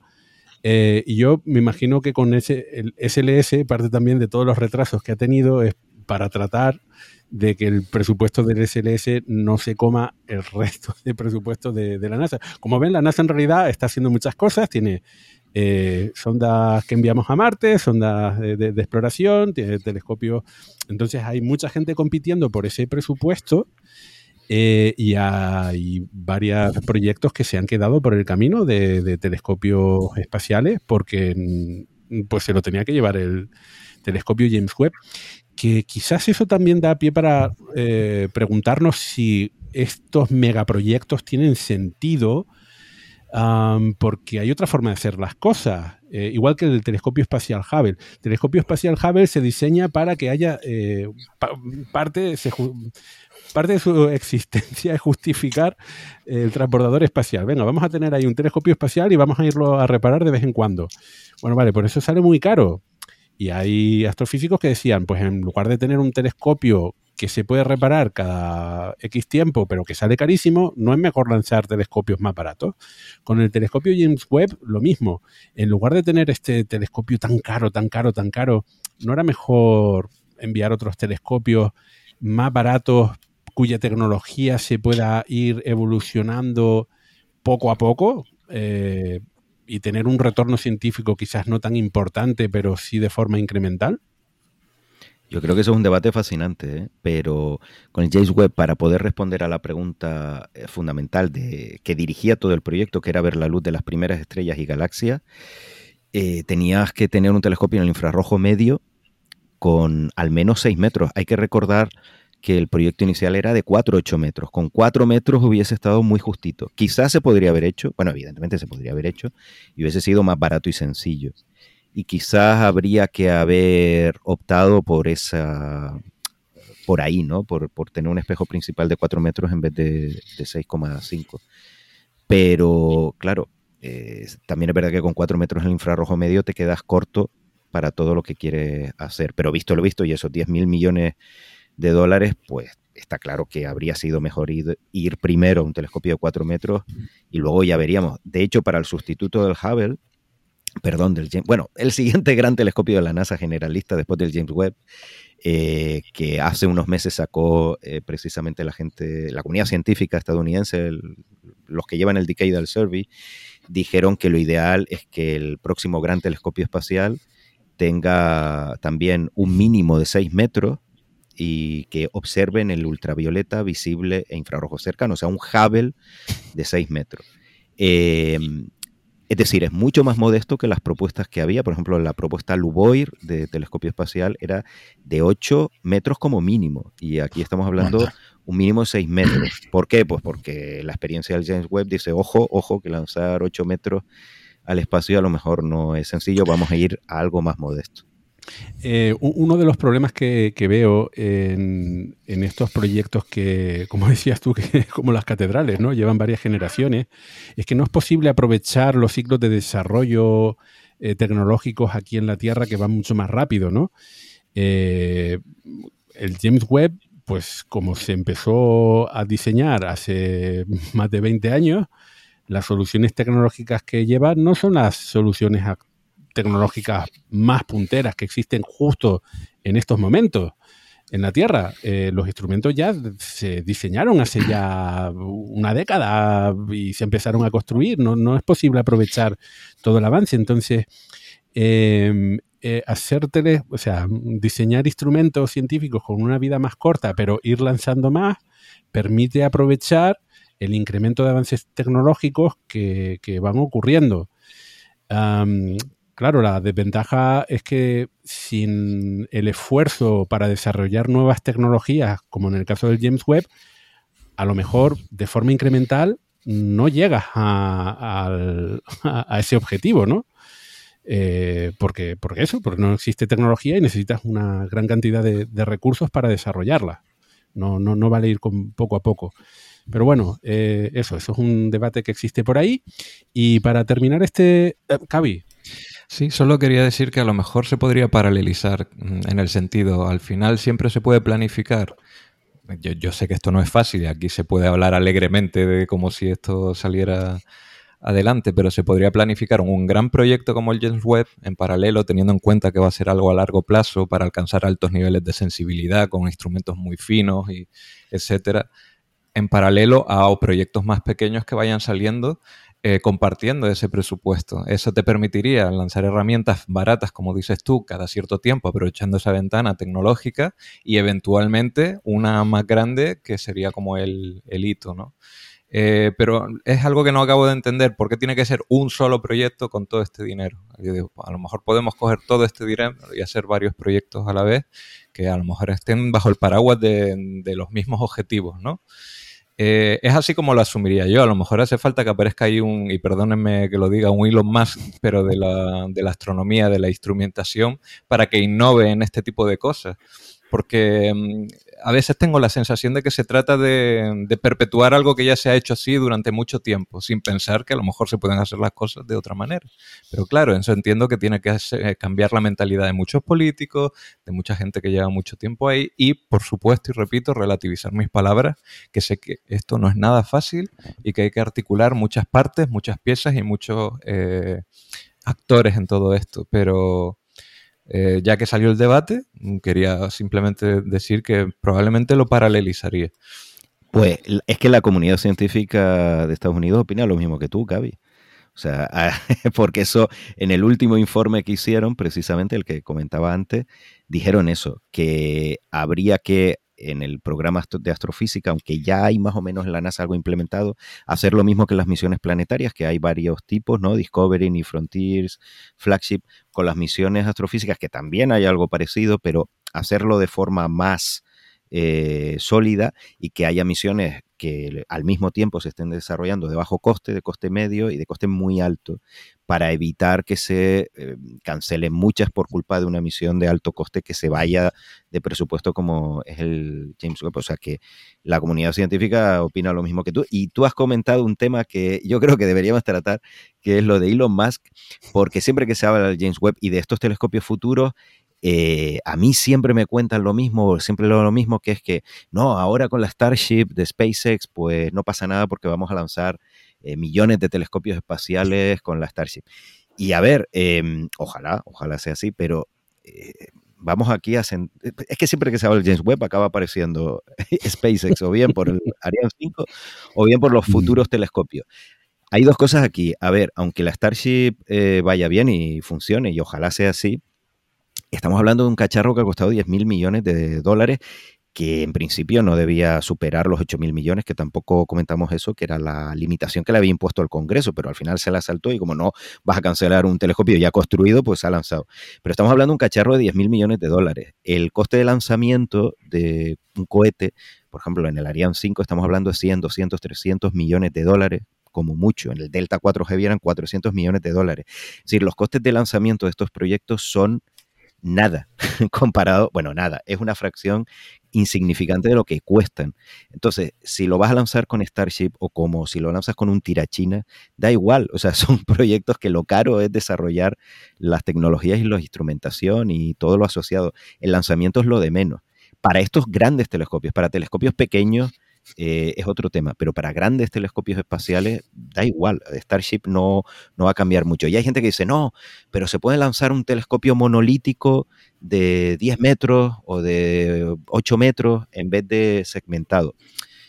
Vale, es posible, pero ojo con eso porque a mí me sorprendió mucho un informe también de, del, precisamente relacionado con el decay del Servi, donde comentaban que la ventaja de un telescopio monolítico en el espacio no está clara porque para telescopios con espejos primarios grandes, eh, a lo mejor es, independientemente de que lo puedas lanzar de forma monolítica o segmentada, es mejor lanzarlo de forma segmentada. Es decir, cuidado con eso porque eso tampoco es una panacea. Es decir, el que el telescopio del James Webb sea segmentado no significa que es verdad, es por una limitación de tamaño, pero eso no significa que el siguiente telescopio tenga que ser monolítico. De hecho, las propuestas de diseño de estos telescopios futuros son también segmentados, aunque ya existen COFIA, hemos visto de 8 o 10 metros. O sea que cuidado con ese punto también. Bueno, y para terminar este tema, eh, queda ver qué es lo que pasa, qué, es lo que va a pasar en los eh, próximos meses. Porque, claro, la gran pregunta, y bueno, ¿y ahora qué? Venga, ya, ya está lanzado, venga, ya. ¿Cuándo llega al L2? Mañana, venga, ya, ya. Entonces, ¿cuándo va a empezar eh, la fase de producción científica? Pues todavía le queda bastante. Primero, a ver, el trayecto desde la Tierra al punto L2 es cerca de un mes. Luego ya una vez se mm, entre en la órbita de Halo, alrededor del punto L2, empezará a desplegar pues eh, todos los instrumentos. Habrá que empezar a calibrarlo. Tienen que enfriarse los sensores, que como ya hemos comentado antes, tienen un enfriado pasivo Así que ahora mismo están calentitos y cuando desplieguen la sombrilla, pues espera que, cuando estén, como decimos aquí en Canadá, cuando ya estén al soquito, que, estén a la sombra, pues se empiecen a enfriar, que lleguen a, la temperatura de, operación. Habrá que alinear, desplegar los espejos, desplegar el espejo secundario, el espejo primario que, que se abra alinear los telescopios, dejarlo bien calibrado. O sea, no, queda una fase todavía de unos cuantos meses, creo haber leído que, que la puesta en marcha y, la primera luz mm, científica, o sea, los primeros resultados no van a llegar antes de seis meses, si todo va bien. Sí, eh, efectivamente. bueno, a, mí hay, una imagen que me llama mucho la atención y es ver cómo el James Webb, eh, el, dibujo del James Webb empaquetado, ¿vale? Y justo al lado verlo desempaquetado.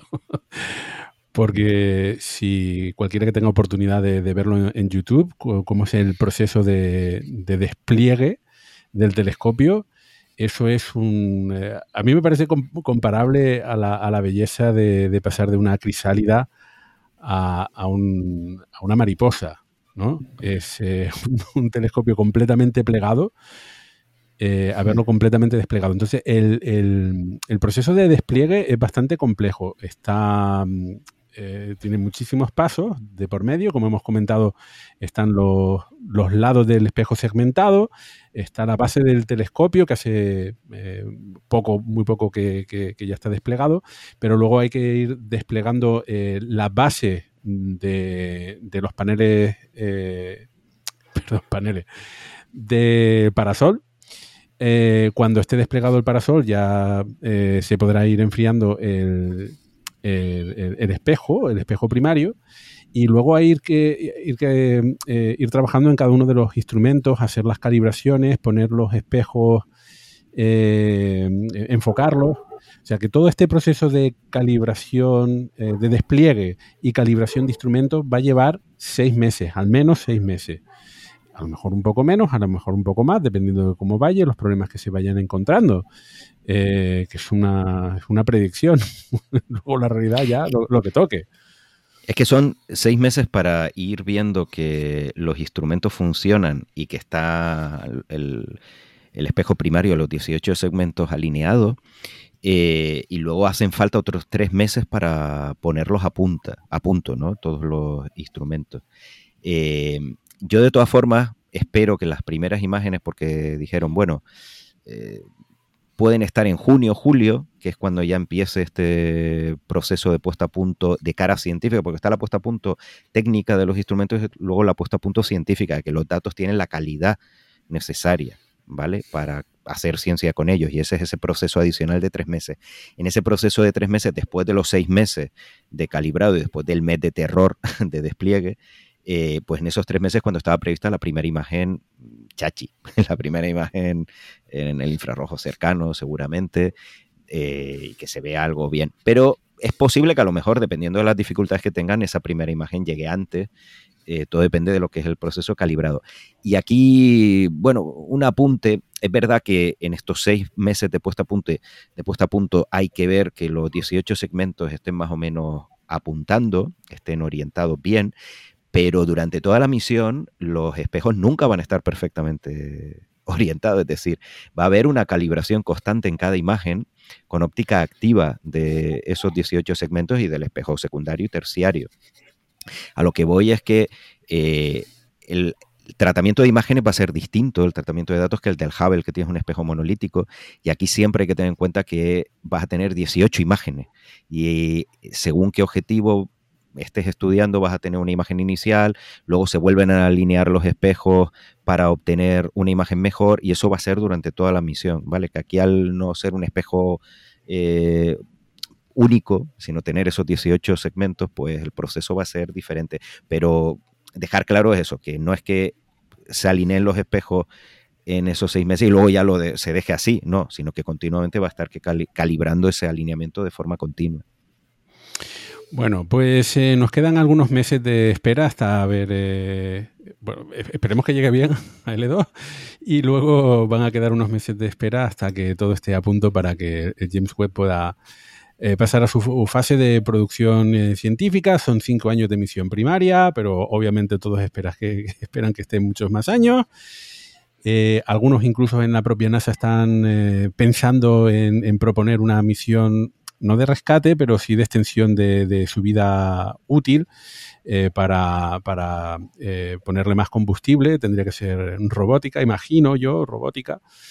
Eh, pero e, e, eso ya entra parte de, ciencia ficción en este momento, de futurible, de PowerPoint, proyecto de PowerPoint, que no sabemos ni siquiera ahora mismo está en, proyecto de PowerPoint o simplemente son declaraciones de buena voluntad. Pero si todo va bien, está, estamos convencidos de que este no va a ser una revolución completa porque vamos a estar viendo cosas similares a las que podemos observar eh, desde otras longitudes de, onda, pero los objetos son, son los mismos, pero sí desde luego que va a haber muchos descubrimientos por ahí. Eh, que nos van a abrir ¿no? la, la, puerta a nuevos misterios. Eh, seguramente va a descubrir claves eh, que en estos momentos desconocemos y nos gustaría conocer más, pero seguramente habrá muchas cosas por ahí nuevas e interesantes y bueno, esperamos tratarlas en este, en este podcast.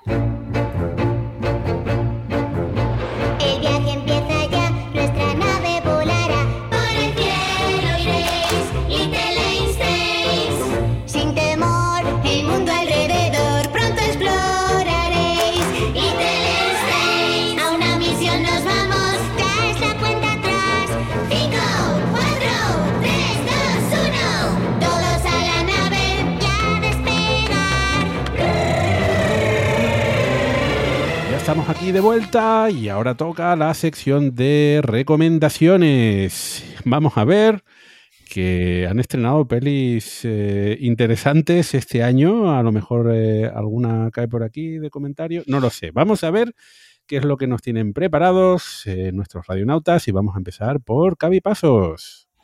Bueno, pues yo hoy traigo un reportaje sobre ciencia y futuro, que es producción además aquí nacional y muy buena producción además, por eso lo recomiendo, que se llama La Última Frontera, además presentado por un, amigo del programa, Javier Santoolaya.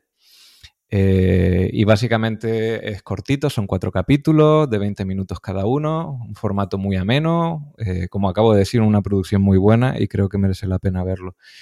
Em, ahí lo dejo para no ser más spoiler y esa es la recomendación que traigo hoy. Eh, bueno, algo, algo habrá que comentar, ¿no? Porque... Vale, vale, pero os lo dejo a vosotros. bueno, la, la, excusa del programa, porque en realidad va, de, más cosas, pero mm, eh, es eh, entrevistar a, candidatos españoles a astronautas, ¿no? pero por el otro, lo, mezclan un poco también con la exploración espacial, o sea, con, el, con astrofísica, ¿no? Algo más, más teórico, menos aventurero. Eh, y la verdad es que no he terminado de ver la serie, pero la factura es eh, espectacular. Pero sobre todo, a ver, que es que no solamente sale Santa Oraya. pero eso quería que lo dijera. Lo, presenta. Eso debería ser más sorpresa, pero si lo queréis decir. A ver, que sale Daniel, Daniel Marín. Exacto. Salgo en un programa de. No, el, programa de Santa Olaya, obviamente. Salgo en un programa de invitado. La verdad que fue una experiencia la grabación el equipo altamente profesional. Me quedé muy impresionado. Eh, por supuesto, Javier, pues es fantástico. arriesgaste tu vida para grabar. Fui a Tenerife, la verdad es que. Fui a Tenerife en avión, en mitad de una pandemia. Bueno, ya había volado, justo tuve que volar por temas de trabajo un poco antes, que ese fue el primer vuelo que hice en, lo que llevábamos de pandemia, así que este fue el segundo viaje. y en el primero también fui a Tenerife, así que claro, es un destino. Tentando la suerte. Ahí los nativos, uff, escapé. Eran agresivos. no, eh, por supuesto, la serie está muy bien hecha y mm, a mí lo que me sorprendió una vez eh, por en el rodaje, ya digo, era como una película, es lo más cerca que estaba yo de, estar dentro del rodaje de, una película, ¿no? Eh, pero cuando vi el producto final, la realización, la edición, un 10. O sea, más allá de, de, todo lo demás, te puede gustar más o menos. Yo creo que, sinceramente lo digo, y no porque salga yo, es un buen documental. eh, y además de factura española, que de estos hay pocos, pero además es que la realización y la edición eh, son de lujo. Eh, estoy de acuerdo. Y la pena que me ha quedado es que creo que no lo llegaron a estrenar en, por no utilizar el término anglosajón de prime time, en, la tele en abierto. creo que lo han estrenado en, la web Ah, y en la 2. También, lo pusieron en la 2. Bien, menos mal, menos mal. Yo creo que Televisión Española debería apostar por poner este tipo de, contenidos no solamente en la 2, que es un canal cultural y excelente, pero creo que también debería apostar, eh, porque creo que han hecho un, producto de, calidad suficiente como para estrenarlo en, la primera cadena. Eh, la ciencia también necesita llegar al público y hay muchas ciencias, no solamente que tenemos hoy ciencia hasta, hasta la sopa con el coronavirus y, debe ser así, ¿no? Pero oye, que si, mm, en fin, eh, en España tenemos a, tan buena gente como se refleja en el documental, porque además no mostrarlo a un gran público cuando además eso, el, el formato es tan atractivo. En fin, pues es lo que, lo que hay. Y vamos a continuar con las eh, recomendaciones. Eh, la tuya, Víctor Manchado. Pues esta vez traigo una recomendación doble. Mm, por un lado, haciendo honor al tema del programa, una que bueno, yo creo que esto muy probablemente la mayoría de los oyentes eh, nuestros ya, ya lo conocen. Es una, una web de la NASA donde puedes seguir en tiempo real toda la telemetría del telescopio James Webb que se acaba de lanzar. Entonces ahí puedes ver la distancia que está, que lleva recorrida desde la Tierra, cuánto le falta para llegar a su destino. Ya incluso eh, han activado las sondas de temperatura. Entonces, bueno, pues es una, curiosidad que es imprescindible a, a todos los espacios trastornados que forman nuestra maravillosa familia de oyentes. Esa es la primera recomendación. Y la segunda recomendación es un libro maravilloso que me han regalado recientemente, gracias Dani, que está súper chulo, que es el libro El universo de Lonely Planet. Es una de las afamadas guías de viaje de Lonely Planet, pues han dedicado a hacer una, edición de, astronomía y han hecho una, una guía de formato bolsillo, tamaño DIN A5, sobre el universo que es fantástica. O sea, una edición maravillosa, datos eh, muy buenos, eh, son, es libro preciso, presentado de una, de una manera amena, bien explicado todo, súper actualizado, porque es importante también reseñarlo, que hacía tiempo que no se editaban este tipo de libros, creo que el último del que yo tengo conocimiento posiblemente sea el de Passage y antes lo de... que ya tiene unas cuantas décadas. Que ya tiene tiempo, y también lo de Ian Reed, Path y Bilterion, la guía de estrellas y planetas, ya hacía años que no se reeditaban, entonces, pues viene, viene muy bien, es un soplo de, aire fresco en este tipo de libros que, tenemos ahora con esta guía del universo. aunque es Lonely Planet, que es, eh, es, una, serie de libros, ¿no? Em, que está en español. O sea, Lonely sí, Planet. Sí, sí, está, en español. Está en español y, eh, tienen los descubrimientos más recientes. O sea que. yo, solamente lo vi cuando te lo regaló eh, Daniel y le estuve echando un vistazo y, efectivamente, la verdad es que hacía mucho tiempo que echaban falta un libro que pudiera servir de introducción. Lo que pasa es que quizás el punto de vista es un tanto diferente, porque la guía de observación de los planetas, de los hemisferios norte y sur, a ver, ¿cómo es? Guía de los planetas y las estrellas de los hemisferios norte y sur de, de eh, para mí ese libro de cabecera fue mi libro de cabecera cuando me empecé a introducir la astronomía, pero está dirigido a la observación astronómica.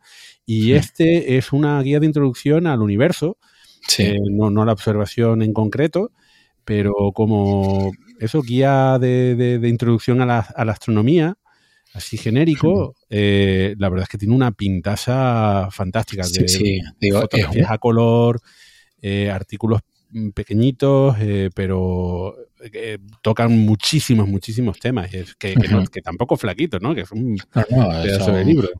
Son, eh, son muchas páginas, y, pero digo, es un libro comodísimo y para mí mm. es el regalo ideal para regalárselo a alguien que, que, tenga curiosidad por aprender. Incluso, digo, ya gente que tenga un cierto conocimiento, es un, es un regalo muy socorrido y son, son 600 páginas lo que tiene el libro, lo que pasa es eso, que no, mm, no es el típico libro que sea para empezar a leértelo de principio a, fin. Es, no es una novela. es una guía de, de viaje, pero eso, del universo. Y es una fantástica introducción para cualquier aficionado a la astronomía. Muy bien, muy bien, Víctor. Eh, bueno, pues eh, vamos a seguir contigo, Daniel. ¿Qué, ¿Qué contenidos nos vas a recomendar en este programa? Bueno, pues voy a hacer lo mismo que Víctor Manchado y voy a hacer una doble recomendación. Y lo primero va a ser otro libro, eh, que es una novela, o mejor dicho, una colección de relatos cortos que se llama Sostener el cielo y es del autor chino Cixin Liu, tan famoso por la saga de los tres cuerpos. Y bueno, es una serie de relatos cortos. Yo no soy muy fan de este tipo de, de recopilaciones, porque me dejan ahí un poco a, la mitad, pero en este caso he de decir que me ha gustado mucho y como suele ocurrir con este autor, me ha recordado a la ciencia ficción estadounidense de los años 50, 60, incluso antes, esa ciencia ficción directa, donde por encima de todo estaba el sentido de la maravilla, pensar a lo grande, que eso es algo que es muy de este escritor, eh, pensar muy, muy a lo grande. Y bueno, hay de todo tipo de historias. Eh, algunas son divertidas, otras más deprimentes también, eh, otras las dos cosas al mismo tiempo. Y lo recomiendo mucho, es como regalo de Navidad, está muy bien. Esa es mi primera recomendación. Y la segunda recomendación es una ilustración de un tal Carlos Paso, que no sé si le suena. me suena, me suena vagamente. Mm, tipejo ahí que está por Twitter y otras redes sociales. En TikTok. Quizás. sí, se ha colado, se ha colado. bueno, pues una, una en, en Twitter eh, lo publicó el 27 de diciembre, así que lo pueden buscar por ahí. Y es una ilustración concurso que hizo en línea con un pasatiempo, efectivamente, en línea con otras parecidas. Eh, de otros temas, pero en el caso de Cavi, que como ya sabemos, pues que a lo que se dedica es a la divulgación científica de calidad y entretenida, pues es una ilustración donde lo que nos propone aquí es en una habitación, una ilustración de una habitación donde hay una serie de objetos y cosas por ahí, pues que intentemos averiguar eh, la referencia a 28 personajes históricos relacionados con la ciencia y la tecnología. Y la verdad es que es muy divertida y luego he visto que en Twitter, en redes sociales y por ahí, pues se ha armado una buena de, gente que, incluso yo, yo he visto más cosas. Yo empecé a hacer la lista y yo, yo veo aquí a 30 y pico cosas. o sea, 30 y pico personajes. Eh, pero como eran 28, pues claro, al final. Pero bueno, eh, también en Twitter está la solución aunque recomiendo que primero vean la ilustración y luego vean, por supuesto, la, solución. Porque, mm, bueno, a todos nos ha parecido una idea muy original, muy entretenida y muy didáctica también, ¿eh? porque esto está muy bien para enseñar ciencia. Así que, por un lado, enhorabuena, Cavi, porque además ha sido muy bien recibida. Y por otro lado, pues que el que no la haya visto, que, vaya, que la mire y que intente averiguar esos 28 personajes relacionados con la ciencia y la tecnología. Yo, no, lo de los 35 personajes a mí no me, cuadran las cuentas. ¿Contaste a Cousteau en el acuario o algo así? Porque...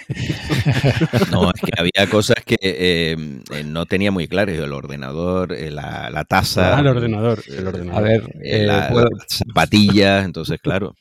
Claro, puedo, puedo hablar. Estaban sus libros, entonces digo, se está incluyendo. No, ¿cómo me voy a incluir con semejantes gigantes? No, no, eso era... claro, queda un poco raro. Pero yo te apunté también, porque aquí hay que hacer referencia a todo. Pues genial. No, a ver, lo que pasa con este tipo de, imágenes que son bastante difíciles de diseñar es que mm, tienes que exponer un porcentaje de, del reto fácil para enganchar, para que cuando empieces a jugar no te frustres, para que empieces a, meterte en el juego. Después un porcentaje que sean más difíciles, pero que puedas encontrar de manera fácil si no los conoces. O sobre todo si no los conoces, si, no los, si los conoces, pues enhorabuena. Y ahí es cuando tiene que entrar la parte lúdica de investigar, de googlear y tal. Y luego por último ya serían los tres o cuatro que puse ambiguos para que se genere un debate. Oye, ¿cuál podría ser este o este mm. otro? O sea, está hecho a hmm. propósito. Lo que pasa es que entiendo que puede llegar a ser frustrante no saber, pero para eso está la solución al final, porque esto no deja de ser un juego un poco para entretenerte, ponerte a prueba, ver cómo es tu cultura científica. Y entonces de ahí eh, los objetos que no se sabía si eran algo o incluso aquellos que representaban, podían representar a dos científicos distintos, que lo hice queriendo también, ¿no? Que no voy a decir cuáles porque si no hago spoiler, pero incluso en la solución, cuando decían al otro, eh, que creía menos justificado, doy medio punto. O sea, uno puede resolver esto de 10 de 10 o, o menos. Pero vamos, que, la intención es pasarlo bien y, sobre todo poner a prueba tus conocimientos científicos. Por cierto, que, mi amigo Luis eh, nos retó. Eh, por cierto, Cavi nos había mostrado la, ilustración antes de publicarla, pero no nos había dicho las respuestas. Entonces yo participé también. Eh, ahí en un, en un, grupo de Telegram y mi amigo Luis dijo, a ver, ojo, que, que, hay que hacerlo sin, bueno, al menos era el reto que teníamos en el grupo, sin utilizar Internet. Porque claro, con Internet es mucho más fácil. Eh, entonces, esto con colegas, eh, eso en un grupo de WhatsApp, Telegram o lo que sea, es mucho más divertido. Eh, porque no, es una sola persona que obviamente va a tener algunos, como todos tenemos, agujeros de conocimiento, sino se convierte en, una competición ahí entre, entre colegas, ¿no? Pero claro, si, si todos los colegas van a Internet, pues se resuelve muy, muy rápido. Y más que ahora que has publicado la, la respuesta, ¿no? Pero muy, muy divertido. A ver, aquí eh, mm, quería. Estamos en un tono divertido y tal, pero que quería denunciar aquí un, un algo que no me gusta porque aquí hay un, intercambio aquí de, enlaces, de recomendaciones, porque aquí Cabe ha recomendado lo de Daniel y Daniel ha recomendado lo de Cavi. Y esto, a ver aquí, si, si, es que también hay jamones que van de un lado para otro. Por supuesto. Nos has, pillado, Víctor, totalmente. Prevaricación. en fin. Prevaricación de recomendaciones. Muy mal, muy mal. Ya, ya hablaremos, ya hablaremos. bueno, eh, yo, tenía un par de, recomendaciones que eran eh, películas, pero hemos decidido reservar esos temas para, el futuro. Eh, que ya, digo, yo no he ido al cine, sé que algunos de ustedes sí, que todavía seguimos en plan pandémico. Pero la verdad es que eh, se me ponen los dientes largos con algunas de, las, eh, de los estrenos que ha habido últimamente. Eh, gracias a Dios a algunas de las plataformas que, estrenan películas y, a los Blu-ray. Entonces, mm, la recomendación que tengo mm, hoy está bien, pero tenía otras mejores. Y esta está muy chula, que, coste, y va en la misma línea que de Víctor, porque tiene que ver con el James Webb, con el tema del programa. Y se trata de un vídeo de casi media hora, 28 eh, minutos, eh, no 30, 30 minutos, eh, que en inglés, e, e, ese es el problema, que está en inglés. hay un canal que se llama Real Engineering y este es The Insane Engineering of James Webb Telescope, que sería la, ingeniería loca del telescopio espacial James Webb. Y es un vídeo eh, muy trabajado sobre todos los detalles eh, de, ingeniería. Algunos de ellos los hemos comentado por aquí, ahí le dedican media hora, pero sobre todo apoyados con gráficos, cosas que aquí no podemos hacer. Y les ha quedado un vídeo súper, súper chulo. Es uno de los, de los vídeos, mejores vídeos que, he visto yo comentando el James Webb. Y mira que eh, se han publicado bastante la verdad es que, bueno, hay, hay otras entrevistas que han hecho a, ingenieros eh, españoles eh, metidos en el, en el, James Webb, eh, que también estaría bien recomendar. A lo mejor dejo por ahí algún, algún enlace más en la página de recomendaciones, pero en este caso a mí este vídeo me gustó bastante. Y dejaremos las películas para otra ocasión.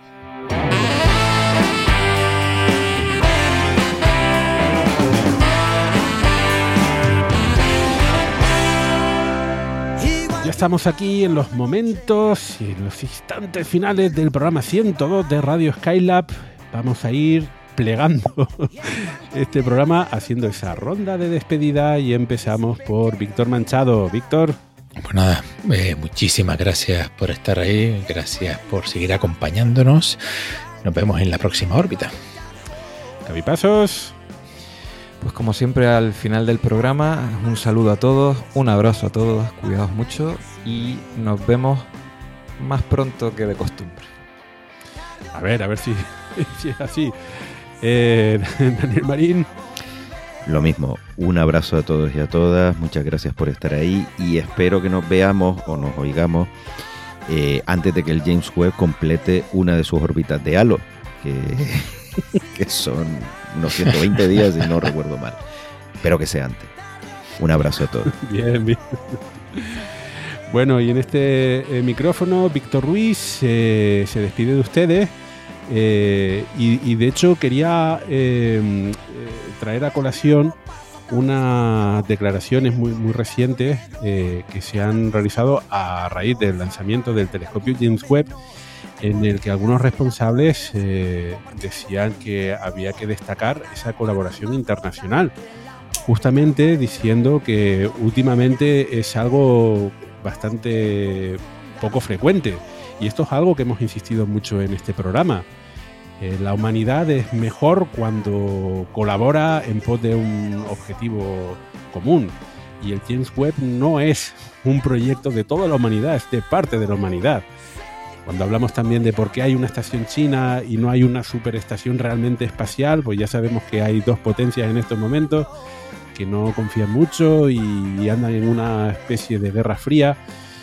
Y en los momentos de guerra fría, pues hay que recordar, como hacía Carl Sagan, oye, eh, estamos en el mismo barco, en la Tierra, y, eh, por ejemplo el virus eh, pues sigue contagiando a personas de, todos los países, de, todos los colores, de todas las condiciones. Y si sabemos que, podemos hacer algo para mejorar el futuro, pues eh, lo que hay que hacer es ponerlo, ponernos todos en común, toda la, materia gris y, todos los esfuerzos, porque todos los retos, los grandes retos que tenemos en el futuro, eh, solamente los podremos superar si lo hacemos de forma unida. Así que con este mensaje nos despedimos de este programa y nos vemos dentro de poco. ¡Hasta luego!